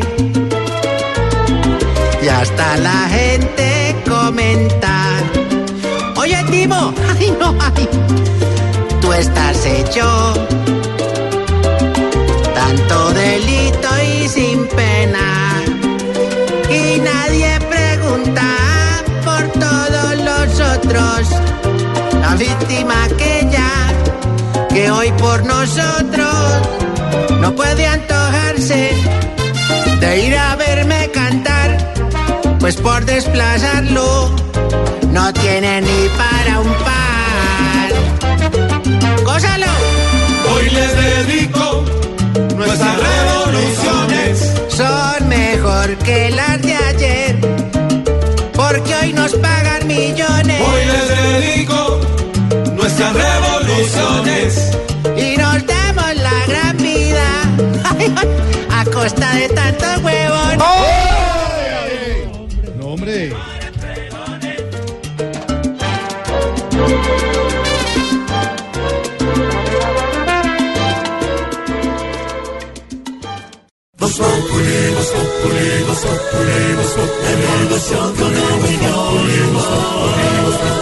En Blue Radio. Abrimos nuestras líneas telefónicas. A ver quién está por ahí. Buenas tardes. ¿Quién habla? Mauricitico, ¿cómo va? Habla el empresario de artistas, el que, el que llevó a mi compadre Camilo Cifuentes a las fiestas de Cocorometo Atlántico. Le ¿Qué? el regio, ese tipo es un monstruo. Al Cocorome. Mire, señor, ¿qué se le ofrece? Cotizar unos artistas que me lo, me lo están pidiendo en Brinque aquí Arauca. Es una cosa segura, yo le garantizo la ida. ¿Y el regreso? No, para el regreso sí toca hablar con los muchachos que operan en la zona. Uy, Pero igual, usted, venga, ¿usted sabe cuánto estará cobrando este muchacho Santiago Rodríguez? Mire, no, no, aquí no, no, no manejaremos. Mira, aquí se lo paso para que usted cuadre. Sí, Santiago. Asuma, Eh, asuma, señor. Santiaguito, ¿cómo estás? Muy bien, gracias. ¿Qué, qué se necesita o qué? No, ve, lo que pasa es que en Brinque aquí Arauca te quieren tener de show central de las fiestas. Ah, ya, ¿Y dónde queda Brinque aquí? ¿En el Cabo de Arauca? Brinque aquí, Cocorondoco, para abajo, tres kilómetros. Pero uno va en lo único que tenés que hacer es pararte ahí en el escenario Mm. y decir la, esa, la rutina, a la gente le gusta mucho la rutina tuya, que, que para las ideas he probado muchos productos. No. Yo prefiero de alivio, Rastron Plus. Para el día y la noche, Rastron Plus, que me alivie de principio. Eso que usted pegó mucho aquí. ¿Qué le pasa? No, yo no aquí hacer. pegó mucho. No, que le podrá haber pagado, yo no me hago eso, no. Anímese que usted tiene viscómica que llaman. Yo le consigo la mitad y la otra mitad se la doy cuando lo liberen. ¿Cómo? No, cuando se vaya, ¿Qué perdón. le- cuando ¿Cómo así que me liberen de qué? No, no, no, no, olvídate, estoy muy seguro por acá. Ve, animate, vení es breve. No, no, no, no, no. Te ¿Dónde- explico la ruta por si te animas. O sea, Brinque, ¿aquí dónde queda? Ve, salís de Bogotá por la vía Tunja, seguís por Socamoso, llegás a Yopal, vas a Tame, seguís hasta Portul. Ahí te recojo para que no te quede difícil la llegada. No, no, te no, llevo no. hasta el sitio. Muy amable, pero no, gracias. Ven, te hacemos un favor, Santiago, decirle a Tamayo. Ah, espere, ya lo paso. No, no, decirle que no me llame más, que no lo va a traer. Pero hable con él, vea.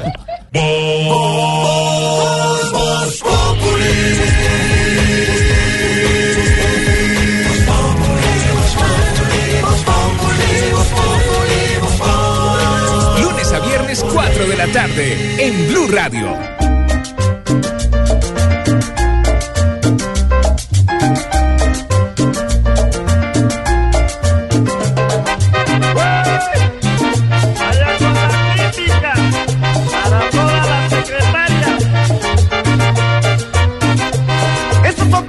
Soñadores que me están envolviendo en tus cabellos. Y tu carita tan bonita que siempre le acompaña una sonrisa. Me gusta contemplarte, secretaria, para poder robarte una sonrisa. Recibí una carta, muchachita, en ella tú me pintas tu boquita.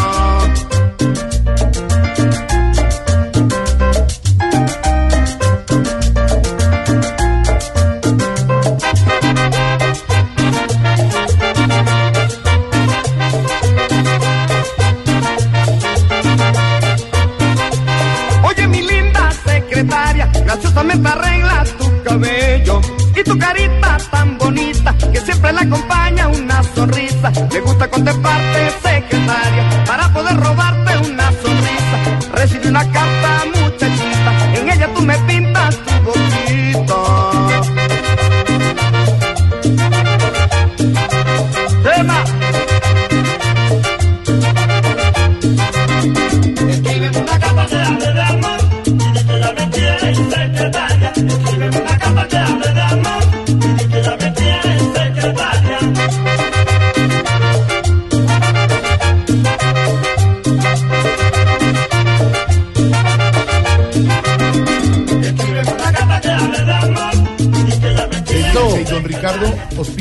de que el alcalde Peñalosa le acaba de pedir la renuncia a todos los alcaldes de Bogotá. ¿Por qué?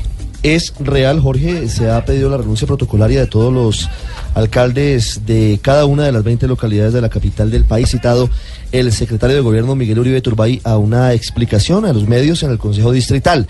El motivo son las crecientes denuncias sobre posibles actos de corrupción, irregularidades en los contratos. Esto le ha venido afectando severamente al alcalde mayor de la capital del país y ha decidido, como diría usted, cortar por lo sano. Don Juan. Eh, sí, cómo no, que sube y que baja, Jorge. Sí, va a cortar Bien, la renuncia de todos los alcaldes. Todos los alcaldes, 20 alcaldes locales. No, Primera no, no. gran crisis de los alcaldes locales en Bogotá.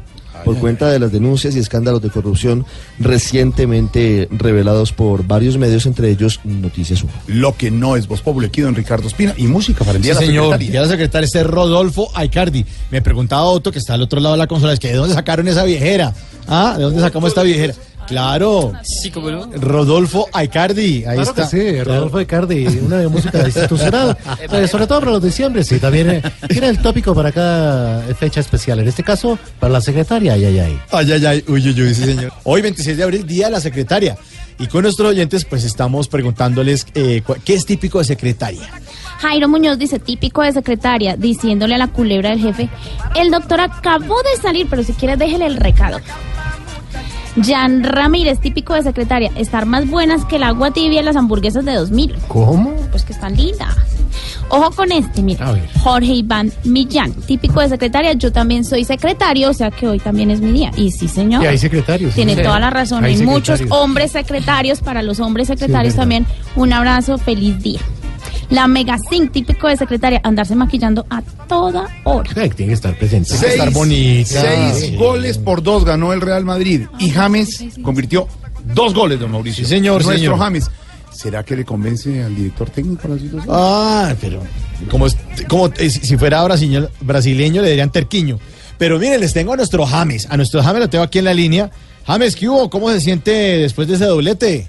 Eh, bu- bu- buenas tardes, eh, la verdad es que eh, es- eh, estoy más feliz que un pu- que un ¿Qué? ¿Qué? ¿Qué? que un pueblo en fiestas pa- patronales. Ah, bueno. Mire, ¿y le dijo algo a Zidane? Eh, le hice caer en cu eh, en cuenta de que si no mama de de que si no ma- ¿Qué? marco Ah. es porque él no me, me- no me popó.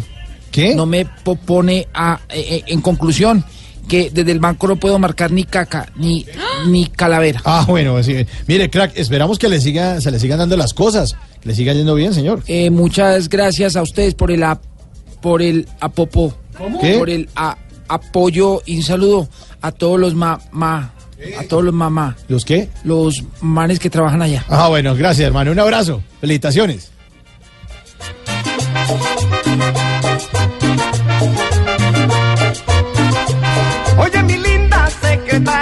Graciosamente arreglas tu cabello y tu carita tan bonita que siempre la acompaña una sonrisa. Me gusta contemplarte,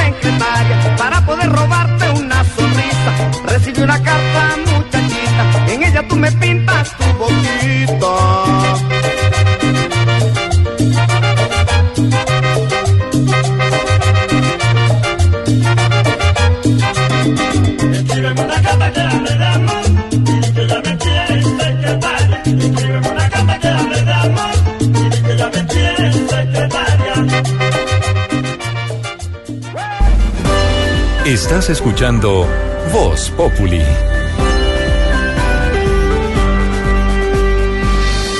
Maluma, el Maluma, ha anunciado que va a cantar en inglés sin abandonar sus raíces. Sus raíces es porque no Ah, sabe del inglés. pelo. Entonces ha dicho ¿Cómo? que Ah. está preparando para cantar en inglés, aunque no pretende abandonar sus raíces latinas Sí. ah, y urbanas. Ajá. Entonces, eh, lo que va a hacer es tener clasecitas en privado, a ver si arranca y puede, como la negrita, no sé si es clase con usted, negrita. Sí, él estuvo un tiempo conmigo, pero Uy. con tanta gira y todo, pues descuidó un poquito los estudios. Sí, sí, Pero, sí. No engola muy bien la lengua. Pero, como diría eh, Maluma, la nueva estrella de la canción? Sí, sí, sí. ¿Pero lo aprendió único, algo? pero aprendió sí algo. Lo único que aprendió a decir fue cuatro babas. cuatro babas. ¿En inglés? En inglés, sí. Ay, ay, ay, ay, ay, ay. O sea, for babies. Flores, Bueno, eh, mañana, mañana se entregan los premios Billboard Latino en Miami, mañana 27 a las 7 de la noche. Y Alvin, ¿no? Estáis que muy nominado. todos nominados. ahí Balvin vamos. no, Billboard. J, J Los premios. Pero mire que le tengo la línea. Maluma, Ah. buenas tardes. Hey, how are you, princeso? Un saludito. No me haga quedar mal, chino. ¿no? saludito very especial para todos y nothing. Wow. Wow. Oiga, Maluma, supimos que va a hacer música en inglés y ¿por qué le dio? Pues a ver, princes. Pri- Primero porque me gusta, I like to move it, move it. Y segundo porque, porque hace mucho vengo tocando únicamente en el exterior, solo presentaciones en México y en USA. En Colombia lo último que presenté fueron las pruebas del ICFES. Oiga, ¿y se ha aprendido bastante inglés o no? Bastante, bastante. Ya me sé todo lo que es el verbo to be y el uso de los tres artículos básicos del inglés, princeso. ¿Y cuáles son los artículos básicos en inglés? El who, el how y el wow. y el último motivo por el que quiero internacionalizarme más es porque quiero probar la fidelidad de Luis Pérez. Sí, sí, sí, por cantar en español me dio una condecoración, por cantar en inglés me tiene que dar una condecoration. Ah, qué buen inglés. Sí, Pero mire, antes de colgar, queremos hacerle más bien una pruebita de inglés. A ver qué tanto ha estudiado. Ah, princesa. A ver, mire, ¿cómo se dice el chico es bonito? Ah, sí. Ah, ¿Y el chico es sucio? ¿Y el chico dará un concierto gratis en Colombia? Ya me voy. Gracias, señor. Buenas noches. Que el jefe no te dejó salir temprano de la oficina. En la oficina, todo es Voz Populi. Momento para nuestra sección. Por algo será. Don Álvaro Forero, noticia del día, la decisión de la OEA. Hay reunión urgente de cancilleres de América para mirar cómo está la crisis de Venezuela. Inmediatamente la canciller venezolana anunció, como ya lo he dicho, el retiro de Venezuela de la OEA. El alcance de este anuncio, se retira Venezuela de la OEA. Pues Jorge, por fin se destrabó eh, la diplomacia latinoamericana que Venezuela había logrado congelar durante casi 15 años. Era increíble, pero ni la OEA podía hacer nada. Venezuela había logrado unas mayorías en el continente a base primero de los petrodólares, pero eso se acabó hace rato. Aún hoy obtuvo 14 votos, 10 en contra de la resolución y 4 abstenciones. Eso es bien alto. Pero sin duda arranca una nueva etapa eh, latinoamericana cuando las mayorías logran presionar a Venezuela. Lo que se viene, pues no se sabe. Lo que está haciendo Venezuela muy seguramente es cañar para que no le eh, apliquen la Carta Democrática. Pero es que aplicarla tampoco es la solución porque sería soltar a Venezuela. Una vez se aplica la Carta Democrática, pende o, o, se expulsa a Venezuela, pues la comunidad internacional queda sin ninguna herramienta para presionarla. Cuba hizo, a Cuba se le expulsó y se le hizo un favor, porque los Castros se dedicaron a declararse víctimas del imperio eh, norteamericano Durante todos los años y de claro. los países lacayos de los Estados Unidos. Se vuelve víctima. Y muy seguramente Maduro quiere llegar a una situación como la cubana, donde pueda imponer ya un autoritarismo y un socialismo total, porque en la situación que está es el peor de los dos mundos, tratando de tener una legitimidad que no tiene eh, y tratando de reprimir sin reprimir del todo. Entonces llega un momento muy difícil. Vamos a ver si los países latinoamericanos logran algo. Colombia es de los que tiene una posición moderada, que dice no, Sí, pero no, ex- no. no expulsemos para poder tener alguna influencia sobre Maduro. Hay que Pero tener hay algo. que están totalmente... Hay que tener algo de, de zanahoria, porque solo garrote no sirve. No le ha servido a Estados Unidos, no le ha servido a nadie. No hay solución militar. Eh, entonces, viene una puja difícil, pero obviamente Venezuela ya entró una- en un debilitamiento internacional enorme, pero ya no le importa tanto eh, el aislamiento internacional. Entonces, vamos a ver qué se logra. Pero esto es una noticia buena para el continente, pero no quiere decir que estemos demasiado cerca de solucionar el problema de Venezuela. Y si don Jorgito y don Alvarito lo dicen, por algo será. Ya Maduro solo está buscando desde su nación victimización. Aunque el bruto no inspira ni lástima con su gestión, que ya es un quemón. Si se va la OEA celebra, pues su pretensión es por atención. Si la OEA no la alcahuetea, por algo será. Por algo será. Por algo será. Por algo será. Por algo será. Si el retiro no causa un suspiro, por algo será. Por algo será, sí, señor. Y el senador y copresidente del partido de la U, Armando Benedetti, denunció que grupos paramilitares estarían ofreciendo un millón ochocientos mil pesos por guerrillero para reclutarlo y hasta 10 millones de pesos a comandantes que dejen las zonas veredales y que hagan parte de las filas de Claro, los las paramilitares. zonas veredales se han convertido además en un sitio donde, como están ahí quietos, la gente necesita ver vainas. Sí, y ellos, ellos saben disparar, no saben otra cosa, pues lo, lo están necesitando. Claro que yo me pregunto, ¿paramilitares? Luego esos no se han desmovilizado en el Sí, gobierno del presidente, que- el presidente del país, que toda la historia. Eso sigue, como ¿No? van a seguir algunos grupúsculos guerrilleros, Sí, digamos. ¿Será que nos metieron el cuentico? Yo mejor, creo. sí, mejor oigamos el cuentico en Voz Populi. Este es nuestro cuentico del día.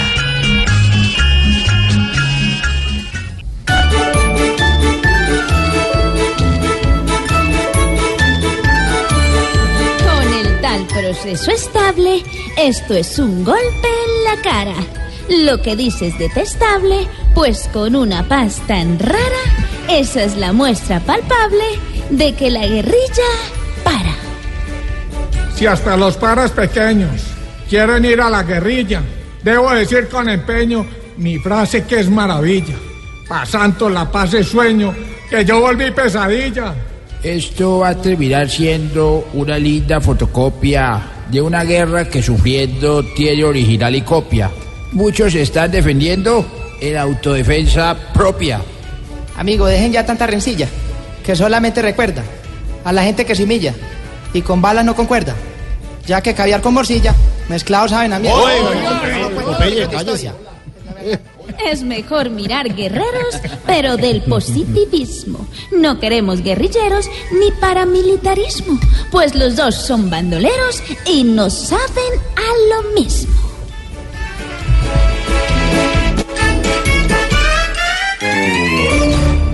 Voz Populi, la caricatura de los hechos, la opinión y la información. El debate como para alquilar balcón, pero sin contraparte. Porque fue el senador Robledo, hoy candidato presidencial, el que citó al fiscal general Néstor Humberto Martínez. Y el fiscal no fue, pero respondió 17 de las 19 preguntas. ¿Por qué no fue? Tendría que ir, no tenía la obligación. Y que, perdóneme, senador, un momento antes de eso. ¿Por qué no fue, Camilo? Porque dice el fiscal que hay muchos temas dentro de investigaciones que, no, no se puede pueden hablar. tocar y no son de tema político. Y ahí se cubrió de un debate político que volvemos a decir, cita un senador, uno de los mejores senadores que tiene Colombia, pero que hoy es candidato presidencial. Sí, claro que Robledo ya repartió Bueno, con tres horas despacho. dándole.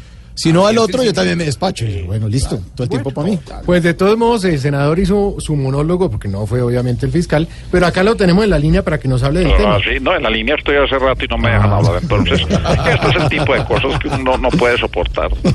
Bueno, a ver. No me van a dejar hablar Sí, porque hace como 20 días que no me dejan hablar. Y eso que parezco asesor de banco ofreciendo tarjeta de crédito, llamando cada dos minutos. Entonces yo quiero saber si me han dejado Senador, hablar. senador, pero no habíamos vuelto a recibir llamada suya, entonces ¿para qué? Bueno, ¿y qué las iba a recibir si usted no es el que contesta el teléfono? Ah, Pero le cuento, señor periodista neoliberal, que para ver si me dan la oportunidad al aire, me he hecho pasar por deportista, por analistas, por mensajeros y nada que me dejan hablar entonces. Pero se me hace muy raro, la verdad. ¿Y cuándo llamó haciéndose pasar por deportista? A ver, ¿cómo le habló al que contestó la llamada? Pues yo le dije, ¡Aló!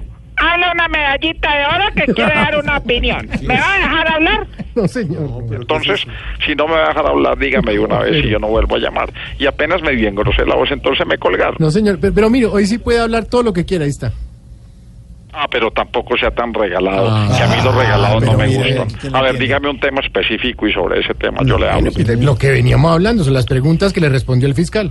Pero yo no quiero hablar sobre ese tema. Yo prefiero tocar algo que tenga que ver con los pobres, con las clases menos favorecidas, con los desamparados de este país. Bueno, te- hablemos sobre las propuestas que tiene para erradicar la pobreza usted. No, no, sabe que no, ese tema es muy denso y muy No, extenso. no, pero- Entonces así que mejor le hablo de las preguntas que me respondió el fiscal a distancia, Ah. porque le dio miedo darme la cara.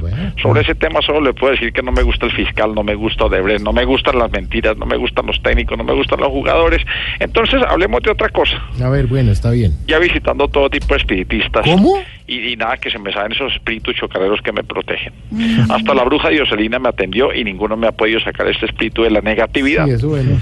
Mejor despido con mi campaña Conozcamos Nuestras Leyes, que esas sí no se las saben, estoy seguro.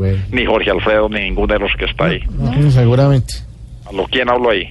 Mauricio. A Mauricio Quintero, cómo no. Estoy seguro de que usted, señor periodista, desconoce la ley 8912, artículo 7, parágrafo 86, párrafo 6, que dice, con mis goodies soy feliz porque son de maíz. ¿Cómo así? ¿Eso es una ley? Eso es una ley que ustedes no conocen. Entonces, por eso es que este país está como está. Por eso es que aparece la ballena azul. ¿Cómo? Mentira, no, ¿Qué? No, no quiero seguir insultando a Jorge Alfredo.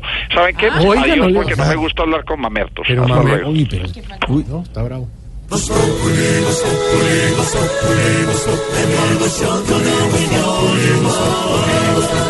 En Blue Radio.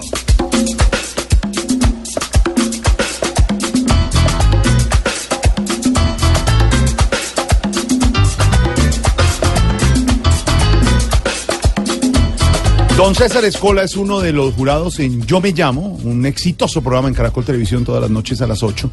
Eh, ayer nos contaba Juan Esteban Sanperio, ahora viene César, porque mañana comienza una edición especial del programa Yo Me Llamo. Yo Me Llamo Mocoa, ayudar a nuestros hermanos de Mocoa, no hay que olvidarlos. Decíamos ayer que Luis Carlos Villegas, ministro de Defensa, y que fue encargado por el presidente para gerenciar la recuperación de ha dicho que son meses y años incluso la recuperación. ¿Qué es lo que va a pasar en el programa desde mañana, don César? Bienvenido. Jorge Alfredo, muchachos de Voz Populi, buenas tardes, ¿cómo están? A César. audiencia, un gusto, de verdad. Mañana, a partir de mañana, eh, yo me llamo, es en vivo y en directo, y quienes deciden son los televidentes, que eso es lo que la gente quería. Ah, ya no están ustedes. No, es decir, sí estamos. Están, pero no deciden. Claro, no, estamos nosotros, damos nuestra Guiando, dando su concepto. Pero es el público, es el televidente quien por medio del voto totalmente gratuito, ¿Cómo votan? metiéndose a www.caracoltv.com. Entonces va a haber una, se llama la revancha. Y vienen ocho participantes de temporadas pasadas. No puedo revelar nombres todavía porque es Claro. sorpresa. Pero pongamos Pero- un ejemplo, Nino Bravo. eh, Versus José Alfredo. Mercedes Sosa, que nunca Sí. estuvo, va, va a ser ejemplo Contra. contra Juanito Ortega. eh, Marc Anthony de este año, de, este, de esta temporada. Y de ahí que. Entonces, cantan, ¿cierto? Y el público vota, el público decide. El ganador recibe una suma de dinero muy importante. Es esa suma de puede dinero. donar esa suma o lo que quiera para la reconstrucción de Mocoa. Pero ahí no terminan las cosas. Ahí- ahí- claro, ahí no terminan las cosas. Por lo que done el participante que gane esa co- la contienda, el canal Caracol dobla la donación. Es decir, el ganador de la competencia de mañana entre uno de los ganadores de antes de Yo Me Llamo y uno de los actuales participantes gana, según los televidentes, y dice, su premio son 20, 30, 10 millones. Mire, yo voy a tomar de ahí 5 y cojo 5 para mí. De esos 5, Caracol pone otros 5 y son Esa- 10 millones directo para Exactamente. Mocoa. Pero lo, lo más in- i- interesante de todo esto, como habrán hablado con, con Juan Esteban, es que pasa esto, Jo- Jorge Alfredo, que es lo que comentabas. Eh, reconstruir una ciudad como Mocoa, con la destrucción que tuvo, se demora mucho tiempo se, y, y demanda mucho dinero.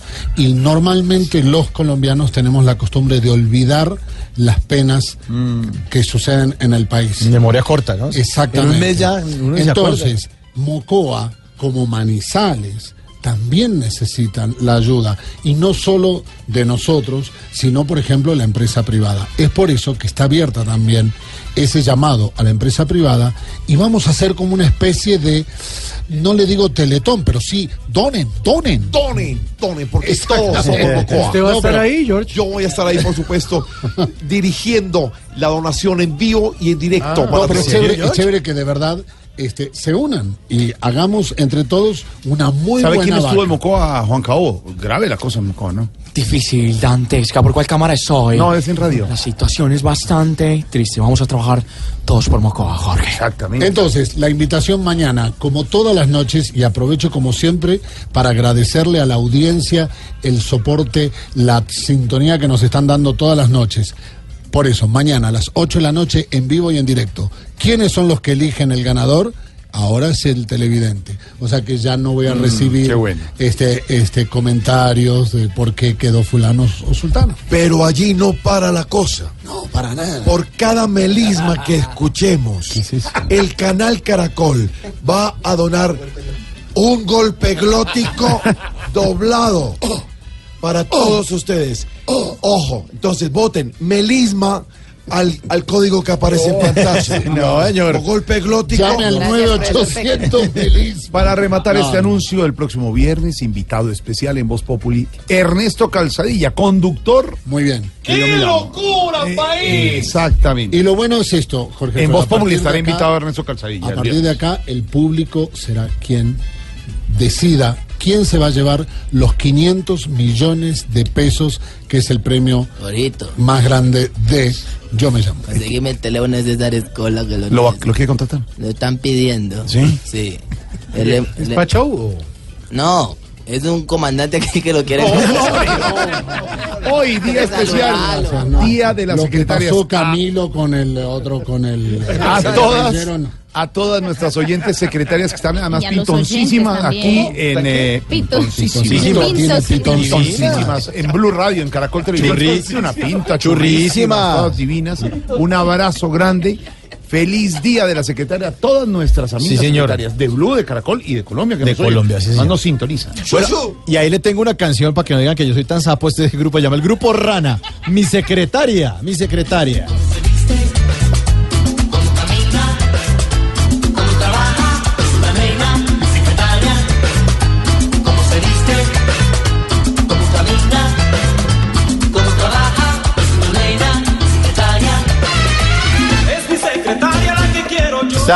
¿Lo ha oído esa canción o no?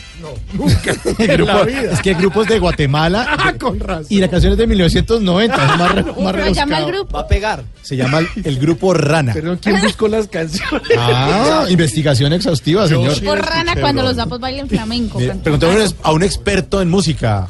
James. ¿qué pasa? Bueno, yo ya estoy acá, por supuesto, desde Humbleburg. ¿Desde dónde? qué? Humbleburg. Es, eso es un pueblo cercano a Ámsterdam. Mm. Una cosa deliciosa. Y acá se escucha esa canción que estás poniendo. Ese merengue está ahora Sí. llegando. Oye, salud. Ya estamos de fin de semana, brother. Hoy es miércoles, Jaime. Allá es miércoles en el tercer mundo, Sí, brother. aquí, sí, aquí.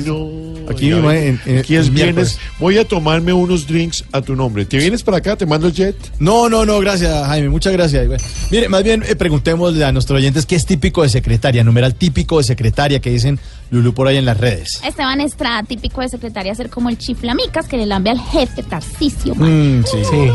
Típico de secretaria, tener el escritorio como la casa, fotos de los hijos, vasos portalapiceros. Pero eso es importante, las fotos de los hijos en, en el La cercanía. No, y a lo mejor que lo motiva a uno a madrugar, a trabajar, a aguantarse los regaños del jefe. Liliana Arenas, típico de secretaria, tener la taza del café con el logo de la empresa. sí. O tener mil libretas nuevas y usa para anotar el papel reciclado. Es verdad. Eso es típico de Jimena secretaria. Londoño, típico de secretaria, saberse todos los datos importantes, le hace chismes del jefe y de la oficina. Eso es cierto. Ahí está, ¿qué? ¿Grupo Rana? ¿No le gusta? Eh, no. ¿No? La verdad, no. ¿Estoy muy sapo entonces? Yo creo.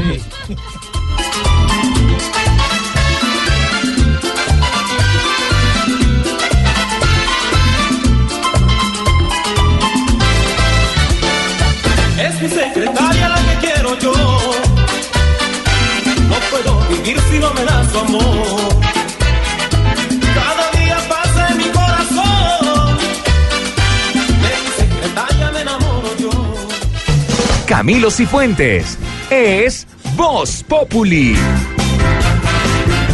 Cortando por lo sano en Voz Populi. Cortando por Lozano a esta hora, don Juan, ¿cómo le va? Buenas tardes, Jorge Alfredo. Un saludo para usted y todos los miembros de Voz Popular. alegra ver lo que sube y que baja, don Juan. Eh, sube, sube, sube, sube en este momento. Lo vemos cogiendo. Sube el gran Nairo Quintana. Es el apocalipsis. Sube el gran Nairo Quintana, de manera muy noble, dio por cerrado el capítulo con Mariana Pajón. Los dos nos han dado gloria, los dos nos han dado alegrías, los dos son grandes colombianos. Y Nairo resuelve el tema como un caballero, dice que Mariana mm, seguramente no quería hacer daño y que los dos engrandecen al ciclismo. Me parece que dio una lección de altura, Nairo Quintana, con esta forma de resolver el incidente que se había generado. Ahora, ya que se armó el tierrero, ojalá los miembros de la federación se den por notificados y adopten correctivos para que, como dice Nairo, todos puedan pedalear por el bienestar del ciclismo en Colombia. Sube Nairo. ¿Y qué está bajando, don Juan? Eh, bajando, Jorge Alfredo, la, la actitud de algunos conductores manejando ebrios, Jorge Alfredo. Eso es una mezcla mortal.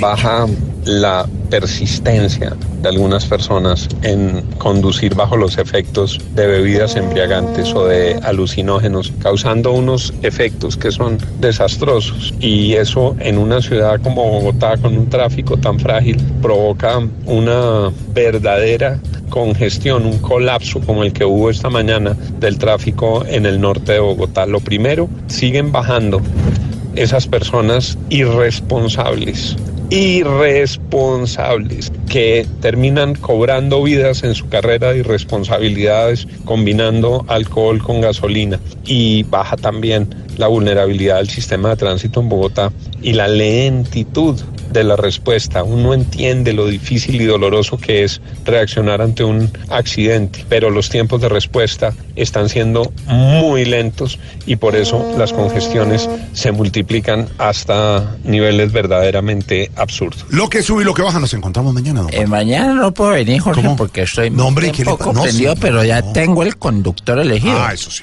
O sea, tomar el otro día. hombre, aquí no se toma. Cortando por Lozano, cerrando Voz Populi. Cerrando Voz Populi, señor. Y otro de los temas eh, de los que hemos hablado durante este Voz Populi es el rifirrafe entre Robledo y el fiscal em, que no fue a, a- a- a la... Pues, no, señor, no. Él mandó todo por escrito, Sí. las preguntitas, las contestó. Sí, ah, bueno, y otra se abstuvo, ¿no? Sí, sí, dice que, que, que, que estaba investigando. Claro, es parte de la investigación, no puede hablar que no puede hablar y además no, tampoco estaba obligado a ir. Decían que, que no, que las citaciones eh, como que le tocan a otro tipo de personas, pero al fiscal no. Tampoco estaba obligado. De todos modos, Robledo, como es él, no solo habló de eso, sino también habló del Grupo Aval, de la empresa de Luis Carlos Sarmiento, de Juan Manuel Santos, de Germán Vargas Lleras, Sí, eso- de hasta de Uribe. No, como dicen las tías, no dejó títere con cabeza. Bueno, señor. vamos a ver si las palabras de- del senador Robledo tienen eco. Y mientras tanto, más bien, oigamos el eco de Voz Populi. ¿Qué importa lo de Néstor y Robledo? Bledo, Bledo. Pues se han vuelto los que volean cepillos. Pillos, pillos.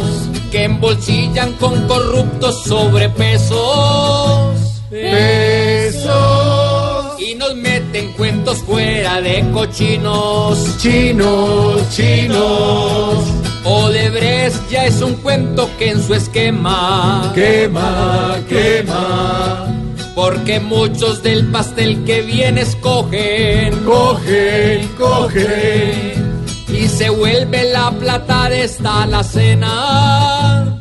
Cena de aquellos que lo bueno que corrompen, rompen, rompen. Hoy Robledo quiere jugar sin arrestos. Restos, restos.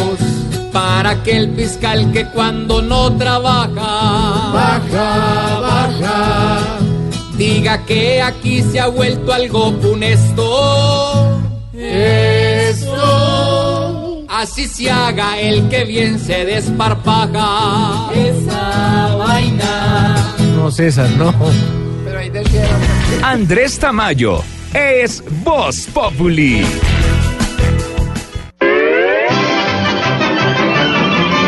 Voz Populi presenta las poesías animadas de ayer y Roy. ¡Ah! ¡Maestro! calentando esa voz, calentando esa voz, maestro. Que me acabo de pegar una quemada con un arroz con leche. Ah, bueno, sople, sople, sople. Maestro de maestros. Maestro. Rey de reyes. Sabido. Azteca de azteca. Ah, maestro. Oiga, lo estamos llamando, pues hace mucho no lo llamamos, ¿no?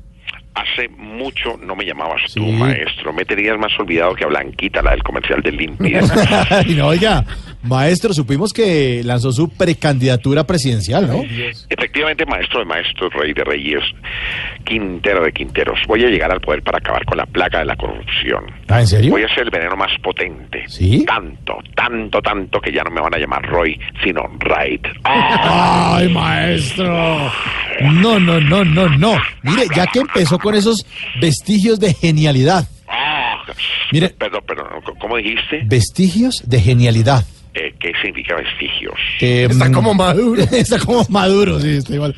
Con esas muestras de genialidad, a ver si me entiende. ¿Usted no, no ha compuesto nada eh, de poesía acerca de su precandidatura, señor? Claro que sí, maestro de maestro, Reno, Reno es. Yo compongo sobre todo lo que me pasa. Sí. Y si quieres escuchar una poesía, míguele.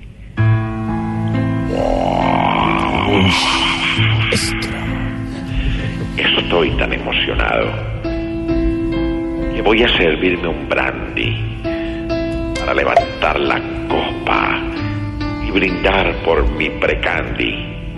Datura. ¡Ay, maestro! ¿Viste cómo logré palmar el sonido de la copa con datura?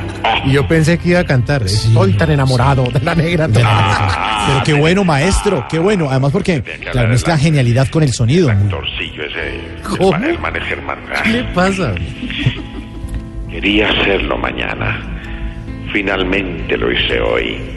No dejes para mañana lo que puedas hacer, Roy. ¡Ay, maestro! No, a mí me gustó, a mí sí me gustó, maestro. Muy bien, lo felicito. A mí también, por eso la escribí. Ensayaré mis discursos con melisma y golpe glótico. Espero me colaboren en la urna con su bótico. ¡Uy, maestro! No, no, muy buena. Maestro, por favor, una ñapa, le suplico. Una ñapa, por Y vamos a cambiarle el nombre de la ñapa. ¿Cómo? Vamos a ponerle la, la palomita. La palomita. Por la paz. Por la paz también, sí. No para irnos ya. Ah, bueno, está bien. Entonces deme la palomita. Con esta me despido. Se va el Coelho, el Borges. Un saludo para Mauro, para Diana y para Jorge. Ay, Uy, qué. Maestro, gracias. Gracias, gracias. Otro libro necesitamos de usted, por favor. Gracias. Escribámoslo juntos. Se llamen las Roilombianadas. Gracias, maestro. Hasta luego, feliz noche. Bueno, vamos despidiendo de Voz Populi y le mandamos un, abra- un abrazo a todas las secretarias Y a los secretarios. y a los secretarios que Están tam- Claro, claro, hay que meterlos a todos. Ah, ellos también están pitoncitos. Pintoncitos hoy. Pin- pintoncitos, bien vestiditos, Eso. arregladitos. Las secretarias llenas de flores, de chocolates, de regalitos. Almuerzos, Uy, almuerzos, sí, eh, sí, señor, chocolates. Pues aquí está nuestra dedicatoria. Mañana nos encontramos a las 4 en punto en Voz Populi. Feliz noche. Feliz noche. Feliz día a la secretaria y feliz noche.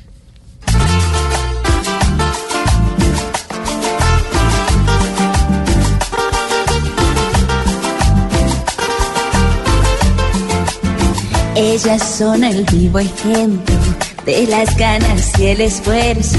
Por ellas es que una empresa todos los días progresa. Ellas son las que con su trabajo tienen todo muy bien controlado. Con un toque de ternura le dan a la empresa altura. Y no hay nada que de sus manos se salga. Aunque un jefe verde pida que vayan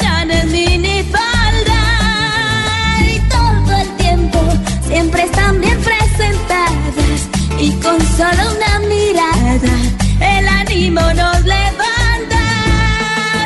Además de bellas, qué inteligentes son ellas. Y si no estuvieran nada tan perfecto fuera, ellas todo llevan bajo control sin pena. Y están en la empresa, en las